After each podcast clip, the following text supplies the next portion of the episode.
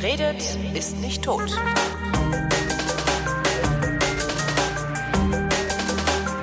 Äh, ich bin professioneller Klappfitter. Also ich bin Anpasser von Golfschlägern. Das ist ja geil. Bist du auch Golflehrer eigentlich? Äh, ich bin nicht Golflehrer. Nein. Ah. Äh, also ich bin, was Golf betrifft, Amateur und äh, beschäftige mich hauptsächlich mit der Materialseite. Ihr hört die Stimme von Klaus Deschmann. Ich verzichte darauf, jetzt nochmal eine separate Anmoderation zu machen, dachte ich mir gerade, weil das gerade so nett war. Ähm, äh, könntest du, also bist du, bist du gut genug, dass du auch als Golflehrer arbeiten könntest? Ich glaube ja. Äh, ich könnte sich, also ich habe genug Anfragen, ob ich auch Unterricht gebe. Ähm, ich, ich denke schon, dass ich auch als Golflehrer überleben könnte. Ich möchte das aber nicht. Ähm, ich, ich, ich bin in dem Bereich, in dem ich tätig bin, sehr, sehr zufrieden. Ähm, Feedback sagt, ich bin ganz gut in dem, was ich mache und äh, ich bin ich bin damit sehr glücklich. Wodurch zeichnet sich denn ein guter Klappfitter, also überhaupt ein Klappfitter? Ich meine, wenn ich einen Schläger brauche, dann gehe ich in den Laden und sage hier äh, Fünfer Hybrid und Ja. zahle 150 Euro und gehe wieder nach Hause.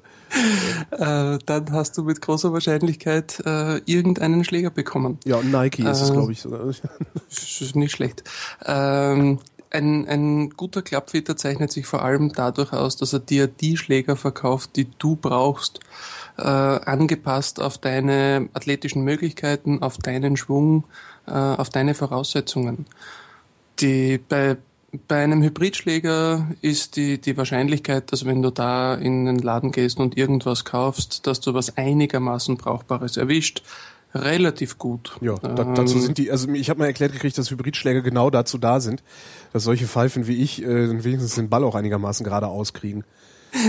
Peinlicherweise spiele ich mit Frauenschlägern besser als mit Männerschlägern, da werde ich dann immer ein bisschen komisch angeguckt. Ähm, das, das kann durchaus vorkommen. Äh, es gibt Spieler, die, die bevorzugen Schläger, die ein bisschen weniger kopflastig sind. Äh, und, und dann kann es auch, beziehungsweise ist auch die, die Schaftlänge da ein, ein relativ wichtiger Faktor. Und da kann es durchaus vorkommen, dass du mit kürzeren Schlägern, sprich Damenschlägern, äh, bessere Ergebnisse erzielst als mit längeren Schlägern. Also äh, ich, ich würde deswegen wahrscheinlich nicht empfehlen, äh, Damenschläger zu kaufen. Aber ich würde dir möglicherweise empfehlen, etwas kürzere Schläger zu kaufen, die dann in den passenden Spezifikationen für dich die richtigen sind.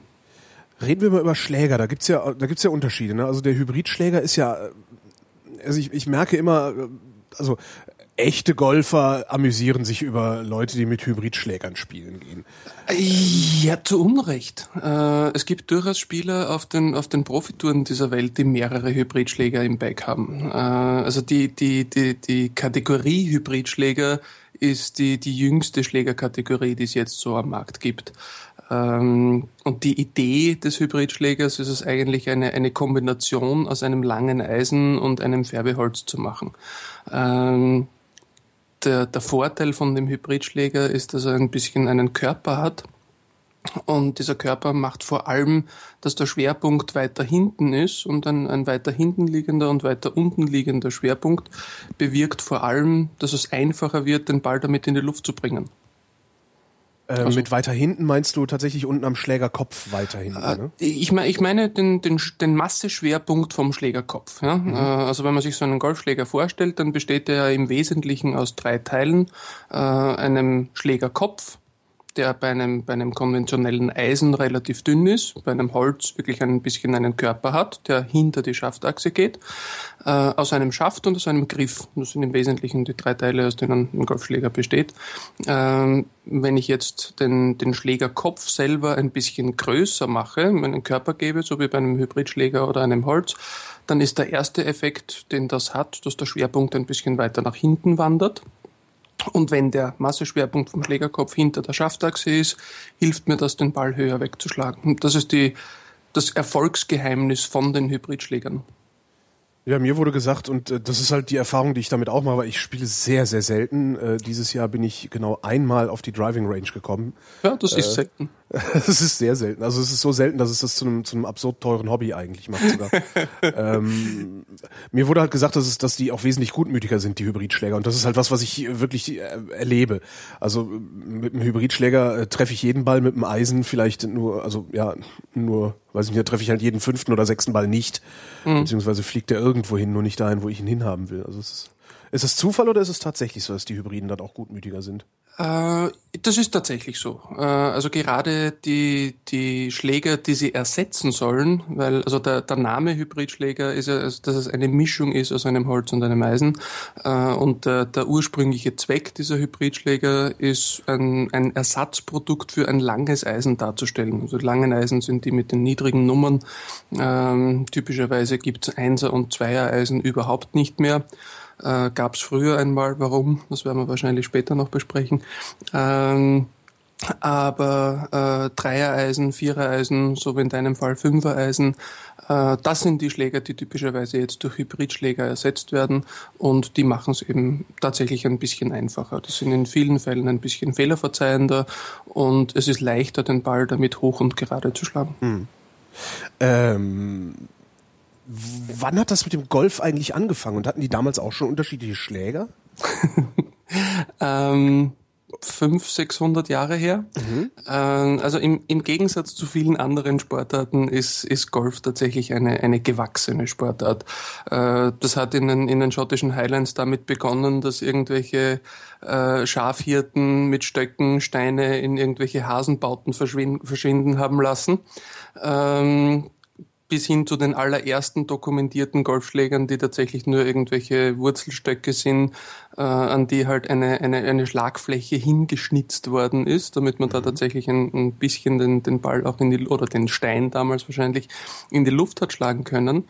Also die ersten dokumentierten Golfergebnisse sind so tatsächlich aus dem, aus dem Mittelalter. War das ein Volkssport, also ein Sport des Volkes? Du sagst, die Schafhirten hätten damit angefangen oder war das eher was für Könige? Das, was dann als Golf gespielt wurde, äh, ist tatsächlich eher so äh, Ritter, Könige, äh, eher der Adel. Äh, es war auch äh, anfangs extrem teuer. Das ist es jetzt ah. immer, also das ist es jetzt auch noch. Also was heißt extrem teuer nicht, aber es ist immer noch teuer. Äh, vergleichsweise ist es inzwischen spottbillig. Das stimmt. Äh, also man, das, was man da, äh, was, was ich damit extrem teuer meine, ist, dass sich tatsächlich nur der Hochadel das hat leisten können. Ähm, aber warum? Also weil letztendlich ist es ja überhaupt kein Problem, irgendwo auf einer Wiese äh, einen Ball mit einem Schlä Schläger durch die Gegend zu kloppen, ne? Ich, ich bin, bin in der Mittelaltergeschichte wahrscheinlich nicht bewandert genug, okay. um sagen, besagen zu können, wer da genug Geld hatte oder warum. Äh, wahrscheinlich auch nur deswegen, weil äh, der Hochadel genug Zeit hatte. Mhm. Ähm, und äh, also zu dem Zeitpunkt, wo, wo Golf mit, mit äh, Featheries gespielt worden ist. Das waren die damaligen Golfbälle, also Bälle, die Lederhüllen, die mit, mit Gänsefedern gestopft worden sind. Mhm. Ähm, sehr tödliche Arbeit übrigens. Ähm, tödliche Arbeit? Ja, die, also die, die, die äh, Herren, die diese Bälle damals äh, gebaut haben, haben das selten länger als zehn Jahre überlebt, äh, weil die alle irgendwelche Lungenödeme bekommen haben. Ähm, das hat äh, so viel Feinstaub äh, in die Luft gebracht, diese, diese Stopfarbeiten von den Federn, dass die, dass die alle relativ bald das Zeitliche gesegnet haben. Aha. Und ja, diese, diese, diese federgestopften Lederhüllen herzustellen äh, und mit denen zu spielen, du kannst dir vorstellen, wenn du mit einem Golfschläger äh, auf einen kleinen Lederball draufschlägst, dass der naja, nicht ewig überleben wird.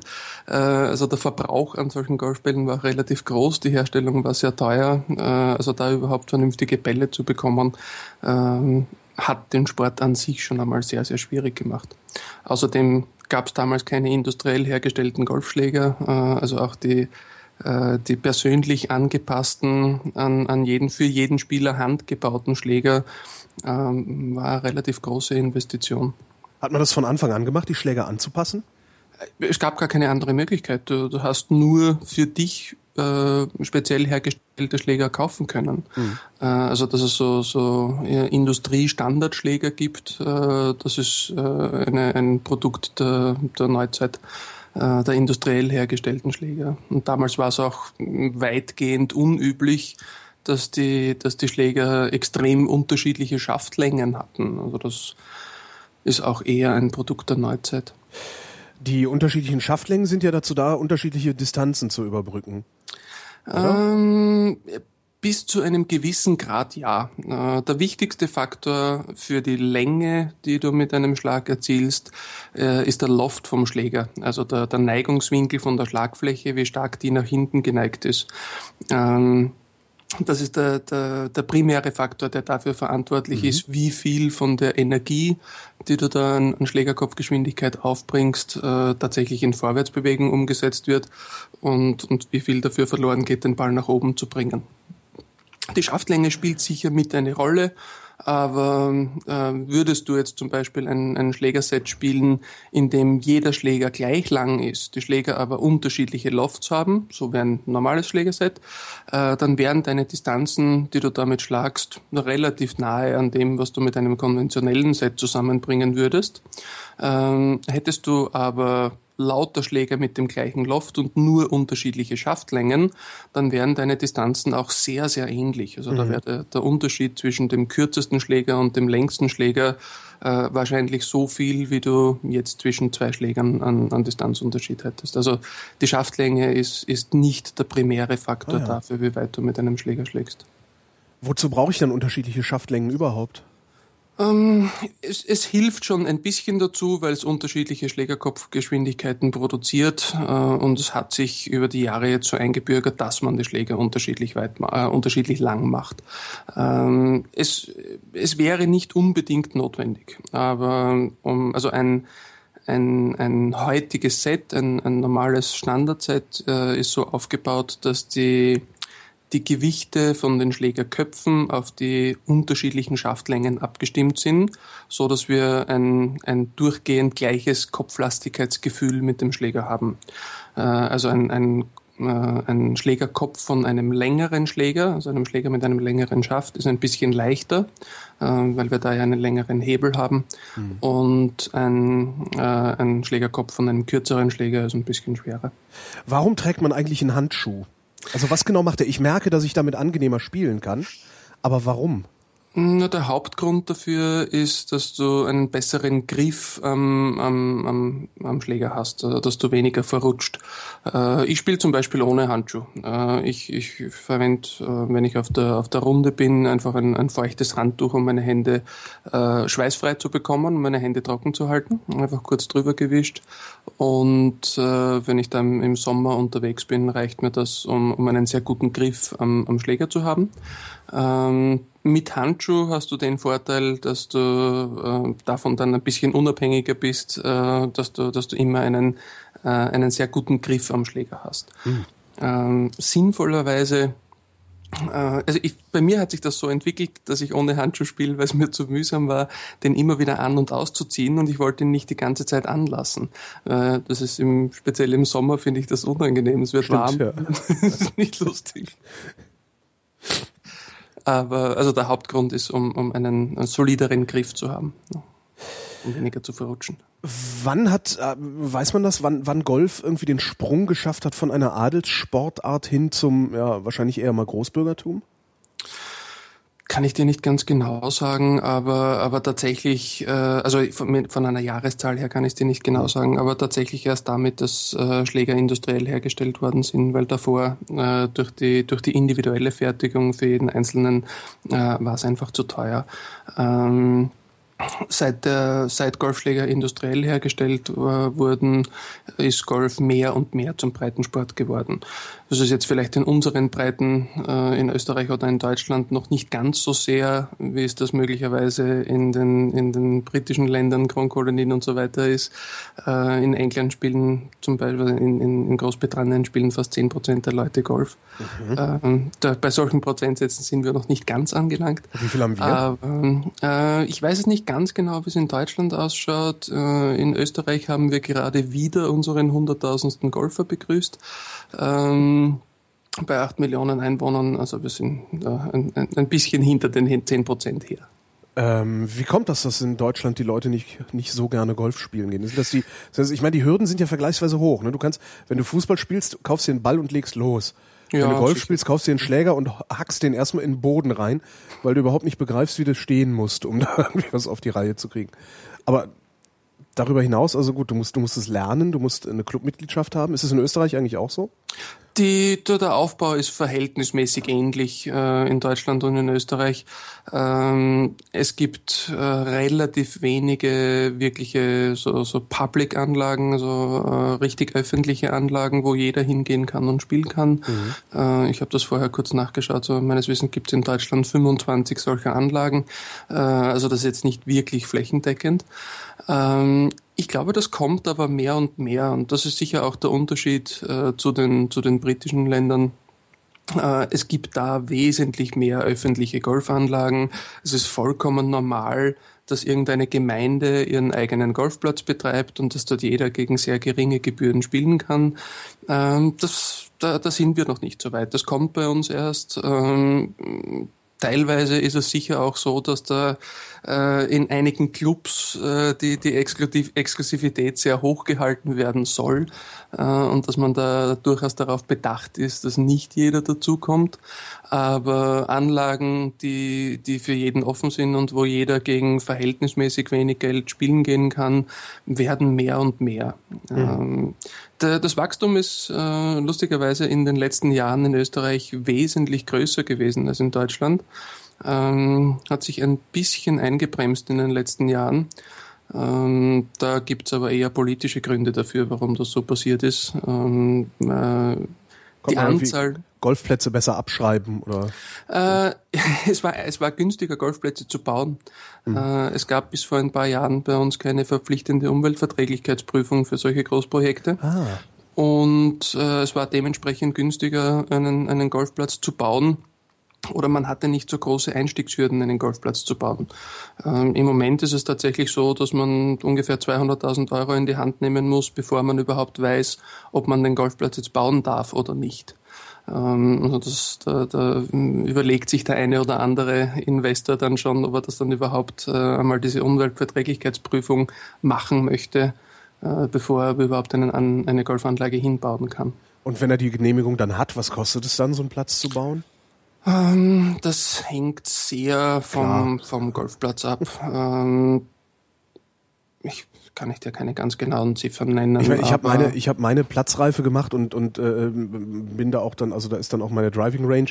Ja. Äh, das ist so, ein, so eine so eine Kette, die heißen. Äh, jetzt weiß ich noch nicht mehr, wie die Kette heißt, wo ich meine Platzreife gemacht habe. Hier sag schnell. Golf, Golf Range. Range, genau. Golf, danke. Golf Range. Mein Arbeitgeber. Ach so, ja, wunderbar. ähm, ist nicht die gleiche Firma. Der, und, also und, die, die deutsche Golf Range ist ein, ein, ein ehemal, wird ehemals mit, und mit der österreichischen Golf Range äh, verbandeltes Unternehmen. Inzwischen sind die beiden wirtschaftlich unabhängig. Also die haben jedenfalls so einen relativ flachen Platz. Also der ist halt ja. hier im Brandenburgischen, äh, mhm. da gibt's halt keine großartigen Hügel oder sowas und, und keine, keine großartigen Waldgebiete, in denen du sowas anlegen könntest. Das heißt, er ist relativ flach. Was, was würde man für so einen flachen Platz für so eine Bahn veranschlagen? Hast du da irgendwie ähm, so Richtgrößen? Wie gesagt, ich, ich, ich kann es dir wirklich nicht ganz genau sagen, aber ich würde sagen, ich, ich schätze so mit, mit, du musst wahrscheinlich rechnen müssen mit, mit 200.000 pro Loch. Mhm. Ja. Also das ist an, an Investitionskosten für einen Platz mit Infrastruktur, muss man das auf jeden Fall rechnen. Ne? Ähm, also ich, ich kann dir wir, die, die österreichische Firma hat gerade einen neuen 18-Loch-Platz in der Nähe von Wien gebaut, der wird nächstes Jahr eröffnet. Und die, die Kostenvoranschläge, so eine Anlage zu bauen, haben sich bei ja, mittleren, mittleren einstelligen Millionenbetrag äh, ist, das, ist das veranschlagt worden, was der ganze Bau dort kosten kann. Mhm. Aber gemessen daran erscheint es dann auch gar nicht mehr allzu teuer, äh, da irgendwelche Mitgliedsbeiträge zu bezahlen. Ne? Ja, also es ist, es ist Golf, äh, je nachdem, wo man es betreibt, äh, kann man das sicher relativ leistbar machen. Mhm. Äh, ich würde sagen, um, um einzusteigen, äh, so wie du es vorher schon erwähnt hast, man braucht irgendwo einen, einen Platzerlaubniskurs, um, um auf einigen Anlagen überhaupt einmal spielen gehen zu können. Das ist ein bisschen aufgebaut wie ein Stufenführerschein. Mhm. Äh, zuerst braucht man einmal die, die Platzerlaubnis, um überhaupt dort, wo man die Platzerlaubnis gemacht hat, auf den Platz gehen zu dürfen. Wobei, da muss man, da muss man aber, glaube ich, fairerweise auch sagen, wer die nicht kriegt, der sollte auch, äh, der sollte vielleicht einfach irgendwie nur spazieren gehen. Also es ist die, die Platzerlaubnis ist tatsächlich ein, ein, ein Kurs, der primär dazu da ist, um, um dich als Golfer äh, sicher für dich selbst und sicher für andere über den ja, Platz genau. zu bringen. genau, ja. Also es ist, ist illusorisch zu glauben, dass man nach seinem Platzerlaubniskurs äh, gelernt hat, Golf zu spielen. Mhm. Äh, das ist eher so ein, so ein Lifetime Achievement Award. ähm, das ist, das ist garantiert nichts, was, was man in, in Wochen oder Monaten erreicht. Wobei, was ich, was ich ja wirklich total absurd fand, war äh, dann, dann, also das Regelwerk, das, das Regelwerk für Golf. Ähm, da, das muss man ja rein theoretisch muss man das ja auch wirklich äh, sehr gut können oder sehr gut kennen, äh, wenn man wenn man seine Platzreifeprüfung macht. Äh, da waren sie bei uns sehr wohlwollend, glaube ich auch. Ähm, aber da, da hört's dann, da, da hört dann auch mein Verständnis. Naja, ist egal. Über die Regeln können wir ja gleich noch ein bisschen regeln. Hast du den im Kopf eigentlich? Ja, also ich kann also, dir nicht die Nummern der Regeln auswendig sagen, aber im Großen und Ganzen. Ja. Also, dass man im Bunker Bananenschalen liegen lassen muss, Zigarettenkippen aber wegräumen darf und so. Ne? Das ist der Unterschied zwischen losen Naturstoffen genau. und beweglichen Hemmnissen. Ne? Genau. Deine Mutter ja, ist ein bewegliches Hemmnis. Ja. Meine Mutter. äh, die, die, das beginnt ja schon einmal damit, dass also wenn man versucht, das deutsche Regelwerk zu lesen im Originaltext, ist das eine absolute Katastrophe. Äh, das ist von komplizierten Gesetzestext Englisch in noch viel komplizierteres Gesetzestext Deutsch übersetzt worden. Und äh, ich würde jedem empfehlen, der vorhat, die Golfregeln zu lernen, das mit irgendeinem illustrierten Regelbuch zu tun. Mhm. Äh, da gibt's von, von diversen Anbietern ganz gute Varianten, wo das halbwegs vernünftig eingedeutscht ist äh, und dass man tatsächlich auch äh, lesen kann äh, und wo man nicht unbedingt einen, einen Jus-Abschluss braucht, um das einigermaßen verstehen zu können. Ähm, aber also um, um wirklich die Golfregeln zu lernen, äh, muss man, um, um, wenn man es mit dem Originaltext machen möchte, muss man sich zuerst einmal durch die ganzen Definitionen durchkämpfen. Äh, und da kommen eben so Dinge vor wie lose Naturstoffe, bewegliche und unbewegliche Hemmnisse, Hindernisgrenzen und der ganze Schnickschnack. Ja. Ähm, Hattest du das schon mal, hast du, hast du Regeldiskussionen schon mal am Loch gehabt? Ach, selbstverständlich. Also ich, ich glaube, es gibt keinen, der, der schon Doch. länger gespielt hat, der das nicht hatte. Also wir haben es, wir haben's, also ich war letztes Jahr war ich äh, recht viel unterwegs. Also ich habe ja letztes Jahr auch erst meine, meine Platzerlaubnis gemacht und danach waren wir recht viel unterwegs und wir haben das wirklich, also das war, glaube ich, immer das entspannteste, also die entspanntesten Leute. Also wir waren immer so der entspannteste Flight irgendwie. Ja, nee, komm mach, nee, lass. Ja, okay, das ist, finde ich auch für eine Privatrunde also, vollkommen in Ordnung. Demokratisch Golf, Golf gespielt. Was ja, na klar. Da gibt es eine super Bewegung in Amerika, die nennt sich Solder Golf. Äh, und die, die haben äh, so angelehnt an die, an die, äh, an das amerikanische Rechtssystem äh, sieben Amendments zu den Golfregeln geschrieben, äh, die, ich weiß jetzt nicht mehr alle auswendig, aber die im Großen und Ganzen so gehen, äh, jeder Ball, den du findest, ist deiner, mhm. äh, unter der Voraussetzung, dass er nicht offensichtlich jemanden anderen gehört. Ähm, Du darfst jeden Ball besser legen. Äh, alles, was innerhalb einer Schlägerlänge ist vom Loch, ist geschenkt. Äh, du kannst überall nach seitlicher Wasserhindernisregel verfahren, äh, also mit einem Strafschlag droppen und von dort, wo du es für vernünftig hältst, weiterspielen. Äh, und das würde ich tatsächlich äh, vielen Spielern in einer Nicht-Turnierrunde empfehlen, das genau so handzuhaben. Ne? Mhm. Ne? Golf wenn man in einem Turnier unterwegs ist, wenn man sich mit anderen messen möchte, sollte man es natürlich nach den Golfregeln spielen.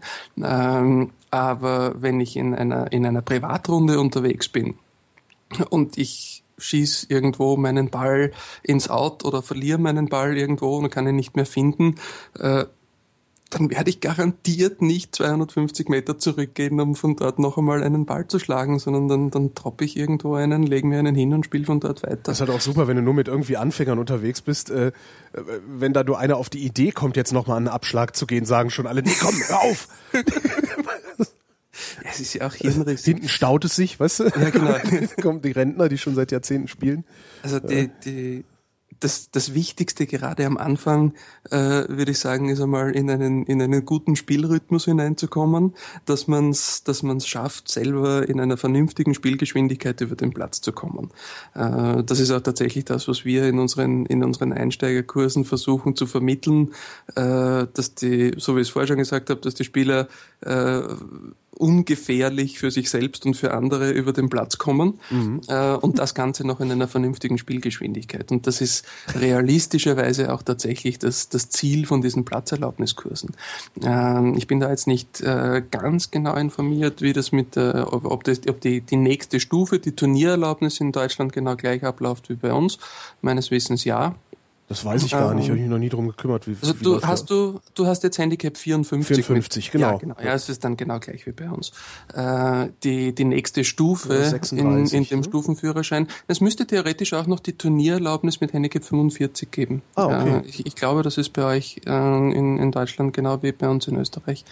Ähm, und das ist dann die Stufe, äh, wo ich von dir erwarten würde, dass du wirklich einigermaßen mit den Golfregeln auf Du bist und äh, wo ich von dir erwarten würde, dass du auch schon ein bisschen Golferfahrung am Platz gesammelt hast. Also die Platzerlaubnis ist primär dazu da, um dich einmal auf den Platz zu bekommen, äh, damit du da mal ein bisschen Erfahrung sammeln kannst, ob das überhaupt eine Sportart für dich ist. Und in weiterer Folge wäre dann die Turniererlaubnis äh, der Punkt, wo du sagst, ja, äh, ich meine es ernst und ich kann mir vorstellen, das bis ans Ende meiner Tage zu betreiben. Mhm. Und das ist nämlich auch das Schöne am Golf, man kann es so lange betreiben. Ja, außer irgendwann mal die, wenn irgendwann mal die Lendenwirbelsäule äh, sich ausklingt, ne? dann ist. Ja, aber äh, ich, kenne es jetzt nur aus, aus, meinem aus meinem persönlichen Umfeld und äh, da, da sehe ich halt schon, dass dass wir viele Spieler haben, die wirklich sehr sehr lange äh, Golf bis wirklich bis ins hohe Alter betreiben. Ja, das ist auch man ist auch nicht. Ich merke das ja an mir. Ich bin jetzt nur das Gegenteil von athletisch ähm, und ich, ich kann es trotzdem. Ne? Also es ist halt, ja, es strengt mich halt stärker an als die, die athletischen. Also das schon. Also es ist jetzt nicht so, dass wenn ich so eine Runde gegangen bin, dann bin ich auch platt danach.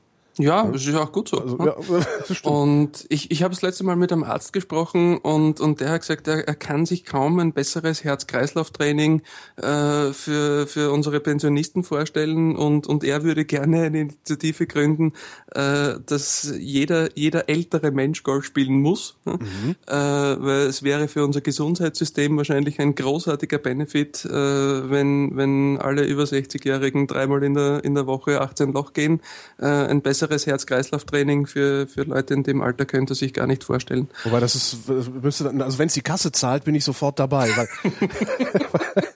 das, das könnte wieder Loch. politisch schwierig werden. weil, weil 18 Loch, was, was kostet bei euch 18 Loch?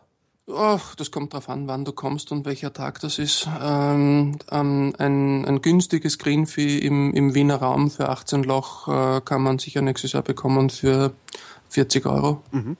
Ja. Das ist gut.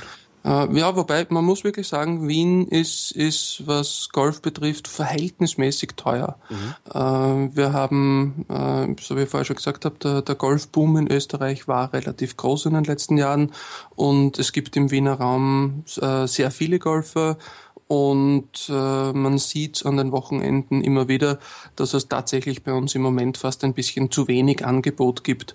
Äh, die Plätze sind, sind durch die Bank voll. Äh, wir haben qualitativ ganz, ganz tolle Plätze rund um Wien herum und äh, die, die können im Moment mehr oder weniger verlangen, äh, was sie möchten, weil, weil das Angebot tatsächlich ein bisschen knapp ist. Mhm. Ähm, und dementsprechend äh, gibt es bestimmt sowohl in Österreich als auch in Deutschland Gegenden, in denen Golf ein bisschen günstiger ist als im Moment direkt rund um Wien herum. Green Fee muss man erklären, das ist eine Benutzungsgebühr. Ne? Wenn du eine Runde das gehen willst, musst genau, du bezahlen. Das ist die Benutzungsgebühr für den Platz. Ähm, dann also die, die Voraussetzung, dass man dich überhaupt ein Green Fee äh, bezahlen lässt, ist im Normalfall die, die Platzerlaubnis oder die Turniererlaubnis.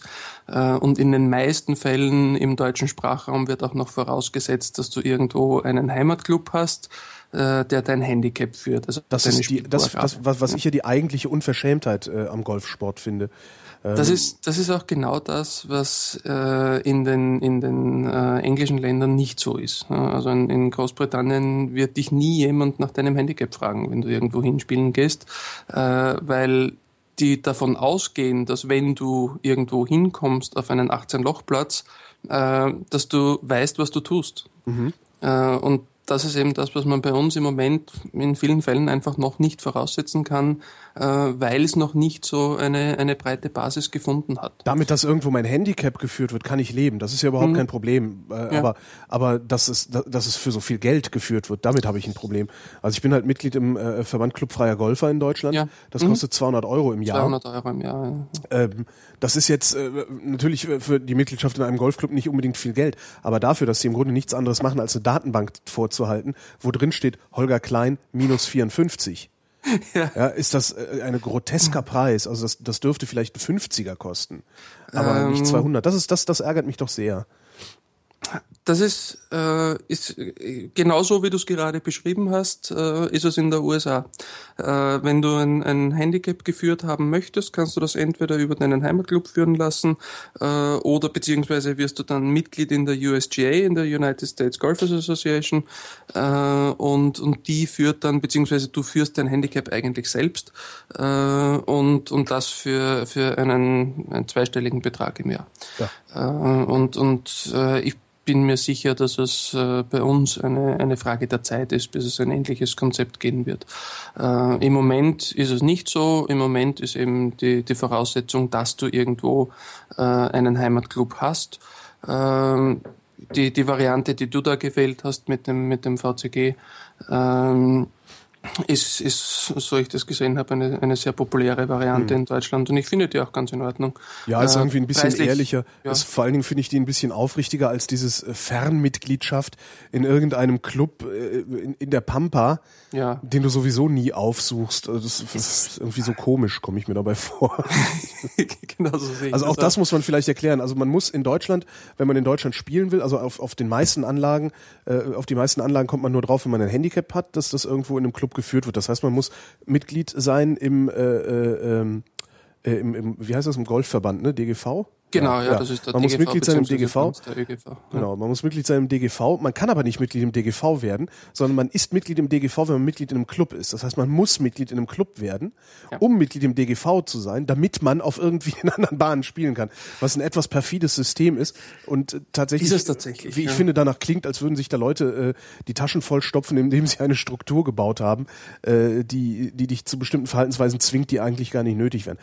Ähm, ja, und was, was halt angeboten wird, also du hast halt das Problem, klar, du kannst jetzt äh, Mitglied natürlich in dem Club werden, der bei dir vor der Tür ist, was, was bei mir jetzt bei die Golf Range wäre. Ich glaube, das kostet aber auch irgendwie 600, 800 Euro im Jahr, glaube ich. Ja, ähm, je nachdem, welche, welche Art Mitgliedschaft du dann dort hast, äh, möglicherweise sogar ein bisschen mehr, aber äh, es hängt ja, immer stimmt, davon ab. Waren Tausender, stimmt. Ungefähr ein Tausender ja. würde ich auch annehmen. Ne? Äh, es hängt immer ganz davon ab, wie intensiv du das betreiben möchtest. Äh, so wie du das jetzt gemacht hast, mit heuer einmal auf die Driving Range zu kommen, äh, würde ich es tatsächlich für etwas eigenartig halten, wenn du dir eine Mitgliedschaft nimmst. Äh, für jemanden, der einigermaßen regelmäßig Golf spielen gehen möchte, äh, ist es sicher das sinnvollste Konzept. Äh, mhm. also der, der, der alte Spruch, der beste Golfclub ist der näherste, äh, der ist da sicher nicht ganz falsch. Äh, es macht, wenn man, wenn man ich würde mal sagen, einmal in der Woche auf den Platz gehen möchte. Und das ist so der, der typische Durchschnitt äh, von, von Leuten, die das ernsthaft betreiben. In, in dem Fall darf ich dich da mal nicht dazu zählen. Ähm, in, da würde ich tatsächlich vorschlagen, in, in einem Golfclub in der Nähe eine Mitgliedschaft anzustreben. Mhm. Äh, es macht einfach Sinn. Äh, das, das, das Schöne am Golf ist wirklich, dass es eine, eine, eine Sportart an der, frei, an der freien Luft ist äh, und dass man es dass man's bei, bei jedem Wind und Wetter betreiben kann. Ist dann ein bisschen ausrüstungsabhängig. Äh, besorgt man sich ein ordentliches Regengewand und man kann wirklich nahezu täglich gehen. Ja. Äh, für, für Spieler, die, wie gesagt, circa einmal in der Woche spielen gehen möchten, zahlt sich auf jeden Fall aus, so eine Mitgliedschaft irgendwo abzuschließen. Na klar, wenn du dann Tausender hast äh, auf 50 Wochen bis ja. 20 Euro die Woche. Ja. Genau, das, so äh, das ist dann völlig okay. Ne? Ja. Äh, also typischerweise, äh, wenn man wenn man so Mitgliedsstatistiken von einigen Clubs ansieht, dann dann ist es durchaus normal, dass die, die, die durchschnittliche Runde, die ein Mitglied spielt, äh, so wie du sagst, dem, dem Mitglied so 25 Euro kostet. Mhm. Äh, und das ist dann eben weit unter dem, was typischerweise ein Green Fee kostet. Und wenn ich, wenn ich Clubmitglied bin, dann äh, zahle ich in diesem Club natürlich auch kein Green Fee, Im sondern Normalfall, im Normalfall Fall, genau, sondern ja. kann spielen gehen, wenn denn gerade äh, ein Slot frei ist. So ist es. Ähm, äh, also das ist dann wieder, das, das hängt vom jeweiligen Club ab, mhm. ob ich da, da Startzeiten vorbuchen muss. Das ist also sicher in, in allen Clubs so, die, die äh, intensiver bewirtschaftet werden oder mehr Mitglieder haben, dass es da äh, Verpflichtungen gibt, Startzeiten vorzubuchen. Äh, es gibt aber auch viele Clubs, äh, wo das überhaupt nicht üblich ist, äh, wo, wo einfach dann am, am ersten Loch eine, eine Ballspirale aufgestellt ist und jeder, der hinkommt, wirft seinen Ball dort ein äh, und, und jeder, der wegspielt, nimmt seinen Ball dort unten raus. Äh, und wenn dein Ball dann äh, unten an der Spirale angekommen ist, dann bist du an der Reihe. Mhm. Äh, also das ist ein, ein, ein durchaus gängiges Konzept. Äh, die Startzeitenvarianten nehmen immer mehr überhand, äh, weil natürlich jeder unbedingt organisiert sein muss und genau wissen muss, wann er Startzeit hat. Äh, das führt dann natürlich nur dazu, dass die, dass die Leute, die besser spielen als mein Flight, äh, sich hinter mir knubbeln. Also ich, das, das ist so, so mein, also ich habe im Grunde lasse ich an jedem, jede dritte Bahn lasse ich einen Flight vorbei. Ähm, also von daher. das ist. Aber muss man auch sagen, Flight, Flight ist immer ne, eine Gruppe von vier Leuten, die gerade, die gerade rund läuft. Ne? Genau, ja. Äh, es ist äh, also rein, wenn du, wenn du auf einem Platz unterwegs bist, auf dem wenig los ist, ne? und, und äh, du bist mit deiner Gruppe unterwegs und ihr seid langsamer als die anderen Spieler, die da am Platz unterwegs sind, äh, dann ist das tatsächlich die sinnvollste Variante, äh, um das Spiel am Platz einigermaßen zu beschleunigen. Äh, bist du aber auf einem Platz unterwegs, der voll ist, äh, dann bringt das überhaupt nichts, die Leute durchspielen zu lassen. Dann wäre das einzige Sinnvolle, äh, dass ihr möglicherweise äh, versucht, besser den Anschluss an die Gruppe vor euch zu halten. Äh, weil das eine Gruppe durchspielen lassen, wo dahinter wieder schon die nächste Gruppe wartet, beschleunigt das, das Spiel an dem Tag überhaupt nicht. Ja. Äh, das macht vielleicht für die eine Gruppe, die hinter euch gewartet hat, Sinn, äh, aber am nächsten Loch wartet schon wieder die nächste Gruppe dahinter. Äh, da gibt's äh, bessere Lösungen dafür. Ähm, die, die größte Problematik am Anfang ist, äh, dass es einfach ein, aufgrund vom, vom Routinemangel von den Spielern lange dauert. äh, und das, das lässt sich tatsächlich nur darüber bewältigen, dass man mehr spielt, mehr Routine bekommt und damit schneller wird. Äh, oder die andere Variante, ich habe das äh, in den letzten Jahren äh, öfters empfohlen, habe ich von einem, einem amerikanischen Pro einmal gehört und es hat mir sehr gut gefallen.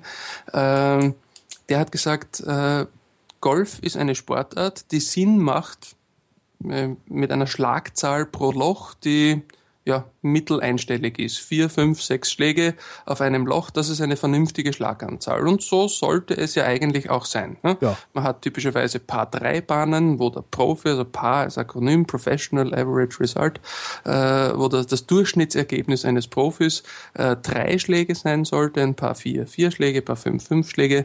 Ähm, das sind gute Schlaganzahlen auf einer Bahn.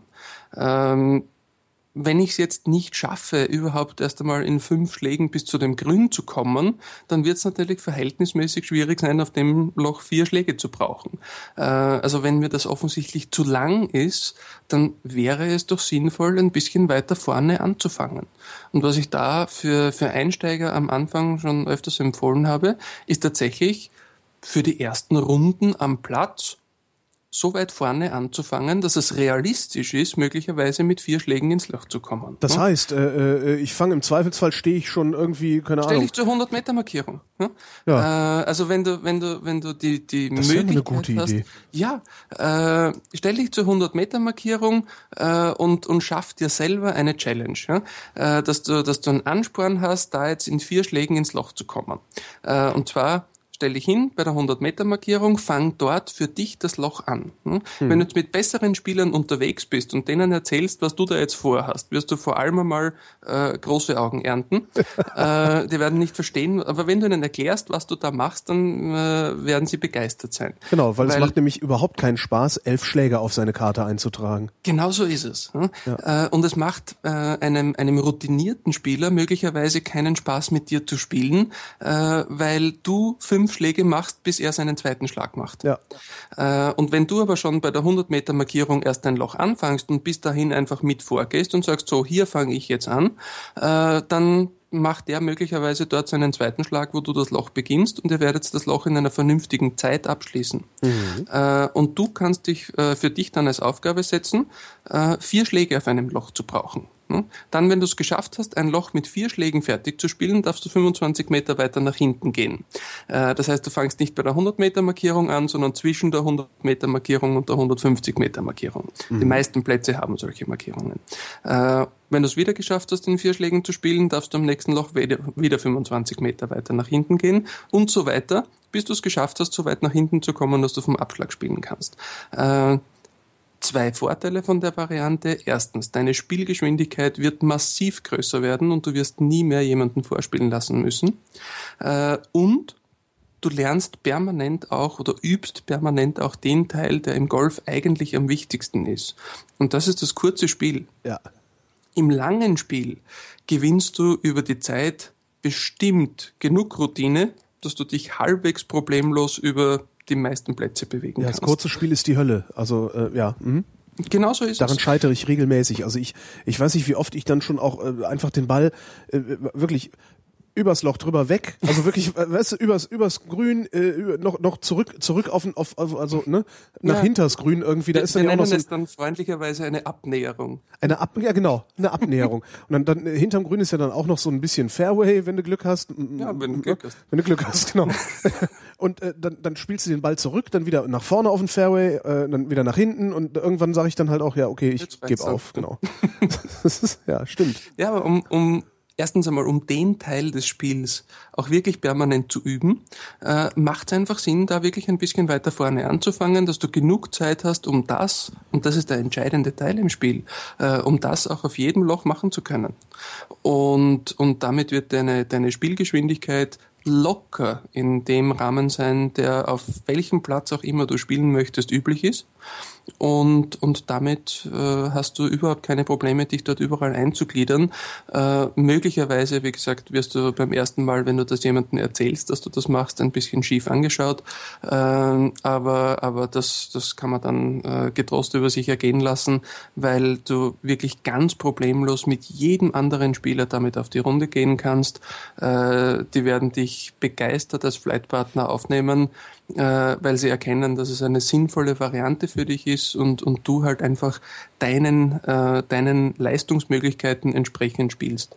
Äh, und es, es ist eine, eine Sportart, die Zeit braucht, um sie zu lernen. Ne? Äh, Und ich glaube, ich glaube, man muss sie auch ständig üben. Also ich glaube, dass, dass äh, allein der Umstand, dass ich jetzt dieses Jahr im Grunde gar nicht gespielt habe, äh, glaube ich, hat mich zurückgeworfen hinter den Anfang. Es, es, es, ich würde sagen, es setzt dich wieder auf den Anfang zurück. Ja? Äh, Also nach, nachdem du noch nicht auf eine, auf eine langjährige Golfkarriere zurückblicken kannst, äh, ist das sicher eine, eine Geschichte, die es ist, es ist so wie, wie jede Sache, die äh, eine extreme Langzeitmotivation bringt, äh, die haben alle das gleiche Schema. Sie sind einigermaßen einfach zu lernen und wahnsinnig schwer zu meistern.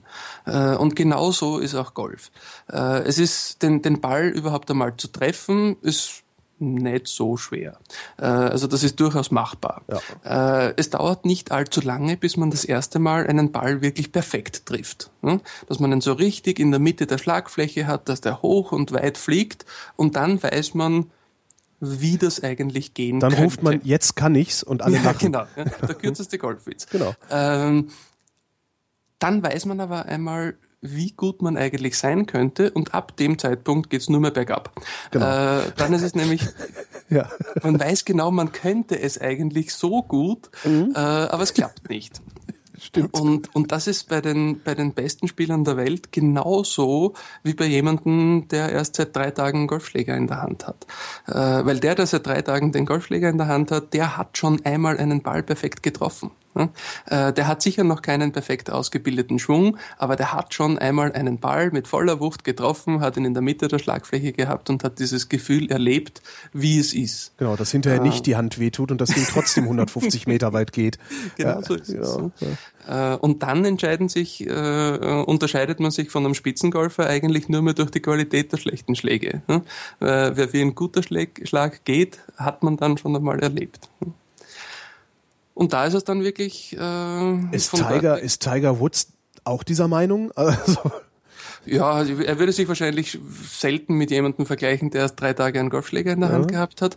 Aber, aber der weiß genauso, äh, dass er sich in seinen guten Schlägen nicht wahnsinnig unterscheidet von allen anderen. Äh, der, mhm. Also der, der konnte oder kann es bestimmt noch immer äh, teilweise Schläge machen, die andere Spieler äh, einfach überhaupt nicht zusammengebracht hätten. Ja, da, waren, da waren Schläge dabei, äh, die, die einfach für andere Spieler unvorstellbar waren. Aber im, im Großen und Ganzen äh, unterscheiden sich äh, oder entscheiden sich Golfturniere äh, nicht durch die Qualität der guten Schläge, sondern tatsächlich durch die Qualität der schlechten Schläge. Äh, der, der in der Woche die wenigsten schlechten Schläge macht, der wird vorne dabei sein zumindest.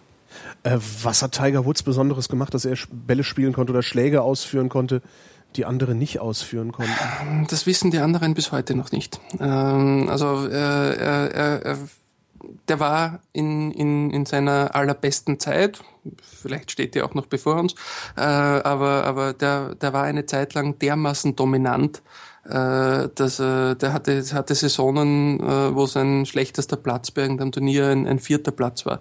Das ist im, im Golf praktisch unvorstellbar. Ne? Als, als, als absoluter Spitzengolfer verlierst du in 90 Prozent der Fälle. Also ja. Du gewinnst vielleicht 10 Prozent der Turniere, in denen du spielst. Und das ist schon ein sehr, sehr hoher Prozentsatz. Äh, die, die Leistungsdichte ist im, im Spitzengolf so stark wie in, in praktisch keiner anderen Sportart. Äh, da, da nehmen normalerweise an, an so einem großen Profiturnier 156 oder, oder 148 Spieler teil. Ähm, von denen kann praktisch jeder, der da teilnimmt, gewinnen. Äh, mhm. Also da, da sind vielleicht eine Handvoll Spieler dabei, die irgendwelche Sondereinladungen haben oder irgendwelche Amateure sind, die, die ausnahmsweise einmal mitspielen dürfen. So Michael Aber, Schumacher oder sowas. das eher nicht. Das eher nicht. Äh, da, dann schon eher Spitzenamateure. Äh, nein, also die, dass tatsächlich irgendwelche Hobbygolfer bei so einem Bewerb mitspielen, ist ungewöhnlich. Okay äh, dann es wäre dann äh, ja halt, äh, irgendein ein Nationalkader Amateur. Ja? also es, es sind schon sind schon wirklich äh, nur, nur Spitzenspieler, die da mitspielen. Und du sagst, Golf wird olympisch, ne? Äh, ja, nächstes, in, nächstes Mal sind sie. In vier Jahren in Brasilien äh, ist Golf olympisch. Ja. Und ja, also noch, noch kurz um die Turniersache abzuschließen. Ja, Entschuldigung. Äh, der, also von den, von den 150, rund 150 Spielern, die da teilnehmen, wäre es bei weit über 100 keine Überraschung, wenn die das Turnier gewinnen. Äh, das das gibt's in den meisten anderen Sportarten in der Form nicht. Wie sind wir jetzt da hingekommen? Ich habe keine Ahnung. Ich auch nicht. Aber, kommen, wir mal zu, kommen wir zurück zu deinem eigentlichen Beruf. Ähm, was war das? Klappfitter. Klappfitter, genau. ja. Ich bin so. Anpasser von Golfschlägern. Das heißt, du bist in diesem Lädchen, also wenn ich bei mir ins Clubhaus komme, ist vorne links so ein Lädchen, da kann man hm. Schläger kaufen und Zeug, also das ist da, wo ich mein Zeug kaufe, weil ich nicht wüsste, wo ich sonst hingehen sollte. Ähm, bist du der, der da arbeitet in dem Laden oder hast du noch mal ein eigenes Kämmerlein?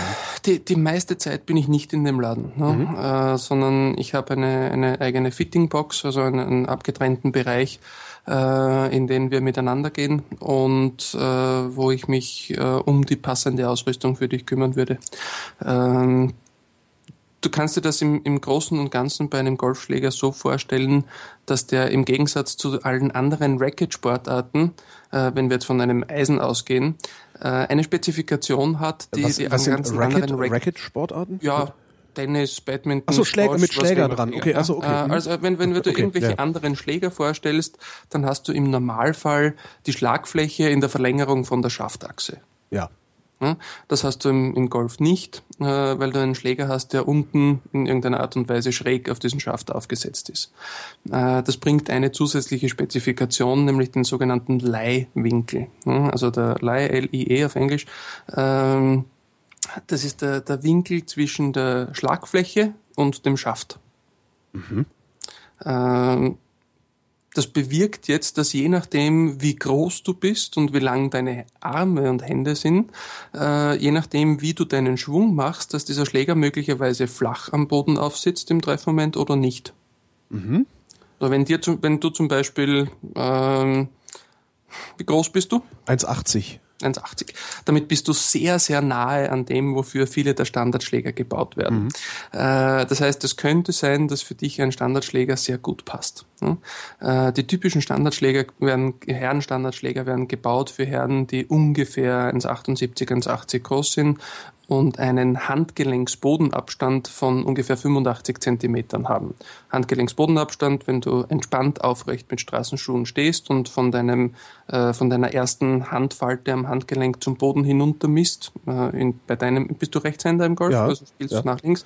Dann von deiner linken Hand, also von deiner oberen Hand am mhm. Schläger, äh, nach unten gemessen bei 85 Zentimetern. Das ist das, was sich die meisten Firmen äh, als den Standardmenschen vorstellen. Mhm. Äh, wenn du also diese Spezifikationen hast und irgendwas machst, was näherungsweise an einem Schulschwung erinnert, ähm, dann, dann würde ein Standardschläger wahrscheinlich für dich ganz gut passen. Das ist doch, das ist doch auch so lustig, ne? weil das sieht halt so einfach aus. Ja, ist es ja auch. Ja? naja, aber Du musst nur im Treffmoment mit, diesen, mit dieser Schlagfläche äh, genau in der Mitte der Schlagfläche den ja, Ball genau. treffen. Und der, der Schwung also muss Richtung Ziel unterwegs sein und die Schlagfläche muss Richtung Ziel sein. Genau. Mehr ist es nicht. Ne? Mehr, ja, Wie du ja. das machst, spielt eigentlich überhaupt keine Rolle. Wenn du möchtest, das stimmt, man muss halt keinen schönen, man muss halt keinen schönen Schwung machen. Ne? Also, Nein, äh, überhaupt nicht. Äh, ne? Bernhard Langer es gibt hat im auch Golf keine B-Note. Ja. Äh, also solange keine Haltungsnoten vergeben wird, ist es vollkommen egal, wie das aussieht. War das Bernhard Langer, der mit dem mit dem äh, mit dem Kinn geputtet, äh, gepattet hat? ja, so ähnlich. Also der, äh, also der, der, der, der deutsche Golfgott St. Bernhard äh, hatte über, überhaupt schon, schon einige kuriose Putt-Varianten. Ja. Äh, unter anderem auch das mit diesem Broomstick-Putter, also mit diesem Besenstiel-Putter, genau. äh, den er sich wirklich da also ganz unters Kinn gehalten hat oder, oder oben ans, ans Brustbein. Da waren schon sehr, sehr eigenartige Varianten dabei. Ähm, aber im, im Endeffekt ist es, ist es tatsächlich egal, wie du deinen Golfschwung machst. Entscheidend ist, was im Treffmoment passiert. Mhm. Äh, wie gesagt, die, die Golfschläger sind nach einem gewissen Standardmodell äh, im Normalfall gebaut äh, und sind eben für jemanden gebaut, der ungefähr deine Körpergröße hat. Deinen Handgelenksbodenabstand müsstest du mal nachmessen. Ähm, aber stell dir vor, du hättest einen anderen Spieler, der 1,90 Meter groß ist, so wie ich, äh, und einen Handgelenksbodenabstand von 93 Zentimeter hat, also 8 Zentimeter mehr. Äh, wenn wir beiden äh, mit den gleichen Schlägern unterwegs sind äh, und beide einen einigermaßen guten Golfschwung macht, machen und du deine Schläger perfekt flach am Boden aufsetzen kannst, dann würde ich mit meiner, mit meiner Schwungbewegung den gleichen Schläger wahrscheinlich ein bisschen auf der Spitze aufsetzen. Mhm. Ist klar. Jetzt haben wir aber eine Schlagfläche, die nach hinten geneigt ist. Wenn ich diese nach hinten geneigte Schlagfläche nehme und den Schläger ein bisschen auf die Spitze stelle, dann zeigt meine Schlagfläche plötzlich nach rechts. Mhm. Dort geht der Ball auch hin. Und der Ball startet nämlich dorthin, wo die Schlagfläche im Treffmoment hin zeigt. Näherungsweise. Das stimmt physikalisch nicht ganz hundertprozentig, aber näherungsweise startet der Ball dorthin, wo die Schlagfläche im Treffmoment hin zeigt. Äh, wenn jetzt also der Schläger ein bisschen auf der Spitze aufsitzt und ich mache alles richtig, alles richtig machen, haben wir gerade vorher definiert als, ich treffe den Ball in der Mitte der Schlagfläche, mein Schlägerkopf ist genau Richtung Ziel unterwegs im Treffmoment und meine Schlagfläche zeigt genau Richtung Ziel im Treffmoment. Hm? Mhm. Wenn jetzt aber mein Schläger auf der Spitze steht, dann mache ich alles richtig und meine Schlagfläche zeigt dadurch nach rechts. Das heißt, der Ball fliegt nach rechts. Jetzt habe ich als Golfspieler aber nur zwei Arten von Feedback, äh, auf die ich reagieren kann. Das ist einerseits, wie habe ich den Ball getroffen? Und andererseits, wo ist der Ball hingegangen? Und wenn jetzt mein Ball nach rechts geht, muss ich davon ausgehen, dass ich irgendwas falsch gemacht habe, weil der Ball ist ja nach rechts gegangen. Äh, das heißt, ich werde versuchen, beim nächsten Mal irgendwas anders zu machen. Jetzt sind wir aber gerade davon ausgegangen, dass ich alles richtig gemacht habe. Ne? Das heißt, ich werde versuchen, irgendwas falsch zu machen, weil der Schläger nicht zu mir gepasst hat. Klar, ist, ja klar. Genau du, du bückst dich tiefer. Ja, zum Obwohl Beispiel. du dich eigentlich gar nicht bücken solltest. Genau, ja, ja, also ich werde ja. werd irgendwas falsch machen, ja. weil der Schläger nicht zu mir passt. Und das ist genau die Gefahr, in die man am, am Anfang sehr, sehr oft hineinläuft, dass man Golf falsch lernt, weil man es mit Schlägern lernt, die nicht zu einem passen. Aber das würde ich jedem am Anfang dringendst empfehlen, äh, wenn man sich selber Golfschläger kauft und man nicht ständig mit ausgeliehenen Golfschlägern spielt, äh, dass man sich die, die, auch die ersten Schläger schon anpassen lässt. Ähm, das ist Teil meiner Job Description. Ähm, aber es ist tatsächlich so, dass ich es nur dann richtig lernen kann, wenn die Schläger zu meinen körperlichen Voraussetzungen passen. Weil sonst muss ich was falsch machen, um den Ball in die richtige Richtung zu bringen. Das heißt, das, das würde dann aber doch bedeuten, der Umstand, dass ich mit einem Vierer-Mädchen-Hybrid besser spiele als mit einem Fünfer-Jungs-Hybrid, dass ich vermutlich, dass meine, meine was, mein, mein Handgelenksbodenabstand ein bisschen kürzer ist, als er normalerweise bei jemandem ist, der 1,80 Meter groß ist, oder? Äh, das wäre eine mögliche Schlussfolgerung unter der Voraussetzung, dass du alles richtig machst. Oh ja, äh, hm, ah, da war der, da war noch so ein Haken, ja. Wir haben den Haken gefunden. ähm, es, es könnte natürlich auch sein, dass der einfach zu deiner Korrekturbewegung, die du dir schon antrainiert hast, besser passt. Ja. Äh, oder und das ist durchaus auch möglich, äh, dass du tatsächlich mit leichteren Schlägern besser zurechtkommst. Mhm. Äh, und, und da gibt's wieder, das, das hängt sehr stark von den athletischen Möglichkeiten des jeweiligen Spielers ab. Mhm. Äh, ich ich habe Einsteigern schon sehr, sehr schwere Schläger empfohlen, äh, wo dir viele sagen würden, um Gottes Willen, du darfst doch am Anfang keine Stahlschäfte nehmen. Äh, also die meisten Einsteigerschläger kommen mit Graphitschäften daher. Mhm. Die sind typischerweise ein bisschen leichter und ein bisschen weicher als Stahlschäfte. Ähm, aber es macht durchaus Sinn, wenn ein sehr athletischer Spieler daherkommt, äh, dem schwerere Schläger zu geben. Der wird einfach mehr Widerstand von dem Schläger brauchen, um, um den ganzen Schläger besser spüren zu können, um da mehr Gefühl dafür zu bekommen, was der Schläger macht. Das wird er einfach brauchen. Mhm. Das heißt, im Grunde ist dein Job nichts anderes, als den Handgelenk-Bodenabstand auszumessen und dann äh, Schläger zu bauen. Oder äh, bestellst das, du die auch dann irgendwo in einem Werk? Äh, im, im, Im Normalfall äh, bestelle ich die Schläger dann in den passenden Spezifikationen ab Werk. Äh, ich baue auch selber Schläger zusammen, äh, aber der, der Großteil dessen äh, ist sicher, dass ich, dass ich in den passenden Spezifikationen zusammengebaute Schläger ab Werk bestelle. Mit was für Spielern spielt so jemand wie Tiger Woods? Hat der äh, richtig handgearbeitete auf sich äh, angepasst oder spielt er letztlich mit denselben Schlägern, mit denen ich auch spiele? Ähm, war nur halt vorher beim Clubfitter. Ähm, das ist, also wenn du annimmst, dass der Tiger Woods mit den gleichen Schlägern spielt, die du im Laden kaufen kannst, ist es ungefähr so, als, als würdest du annehmen, äh, dass wenn du mit einem Dreier BMW fährst, dass das das gleiche Auto ist, das in der TTM fährt. Okay. Äh, also die, die haben ungefähr so viel miteinander zu tun. Äh, das ist vielleicht ein ähnliches Basisprodukt, mhm. aber das, was da an, an Detailarbeit äh, noch hineingesteckt wird, äh, hat definitiv nichts mit dem zu tun, äh, was du als, als Normalverbraucher in irgendeiner Art und Weise kaufen kannst. Was für Detailarbeit ist das? Äh, also äh, speziell jetzt, was die, was die Schläger vom, vom Tiger Woods betrifft, äh, sind das speziell für ihn gebaute Schläger. Also die, die, äh, die sind wahrscheinlich äh, die, die, das, was da, was er verwendet, wird vielleicht als, als, als Basisprodukt äh, herangezogen für das, was in den nächsten Jahren äh, in dem Fall die Firma Nike auf den Markt bringt. Aber, aber das hat nichts mit dem Serienprodukt zu tun. Äh, das sind wirklich handgearbeitete Schläger. Äh, das sind irgendwelche. Also da werden auch für, für, für, Tiger Woods werden auch die Köpfe dann separat gegossen und solche Sachen geschmiedet in geschmiedet. dem Fall, aber, aber ja, äh, also die werden, die werden tatsächlich für ihn separat produziert. Äh, da, um, um seine Schläger ranken sich wilde Legenden, ah. äh, also die, die sind garantiert in den Höllenfeuer von Mordor geschmiedet worden äh, und, und äh, da gibt's die, die wildesten Spekulationen, welche Schläger er nun tatsächlich spielt. Äh, mit die Variante, die ich für am wahrscheinlichsten halte, äh, ist, dass es einfach eine Sonderanfertigung, die, die von Nike in, in ihrer Spezialfabrik äh, in, in Texas ist, die, wenn ich mich recht erinnere, äh, nennt sich The Oven. Ähm, oh, oh. Also der, äh, die, die sozusagen aus, aus dem hauseigenen Ofen kommen.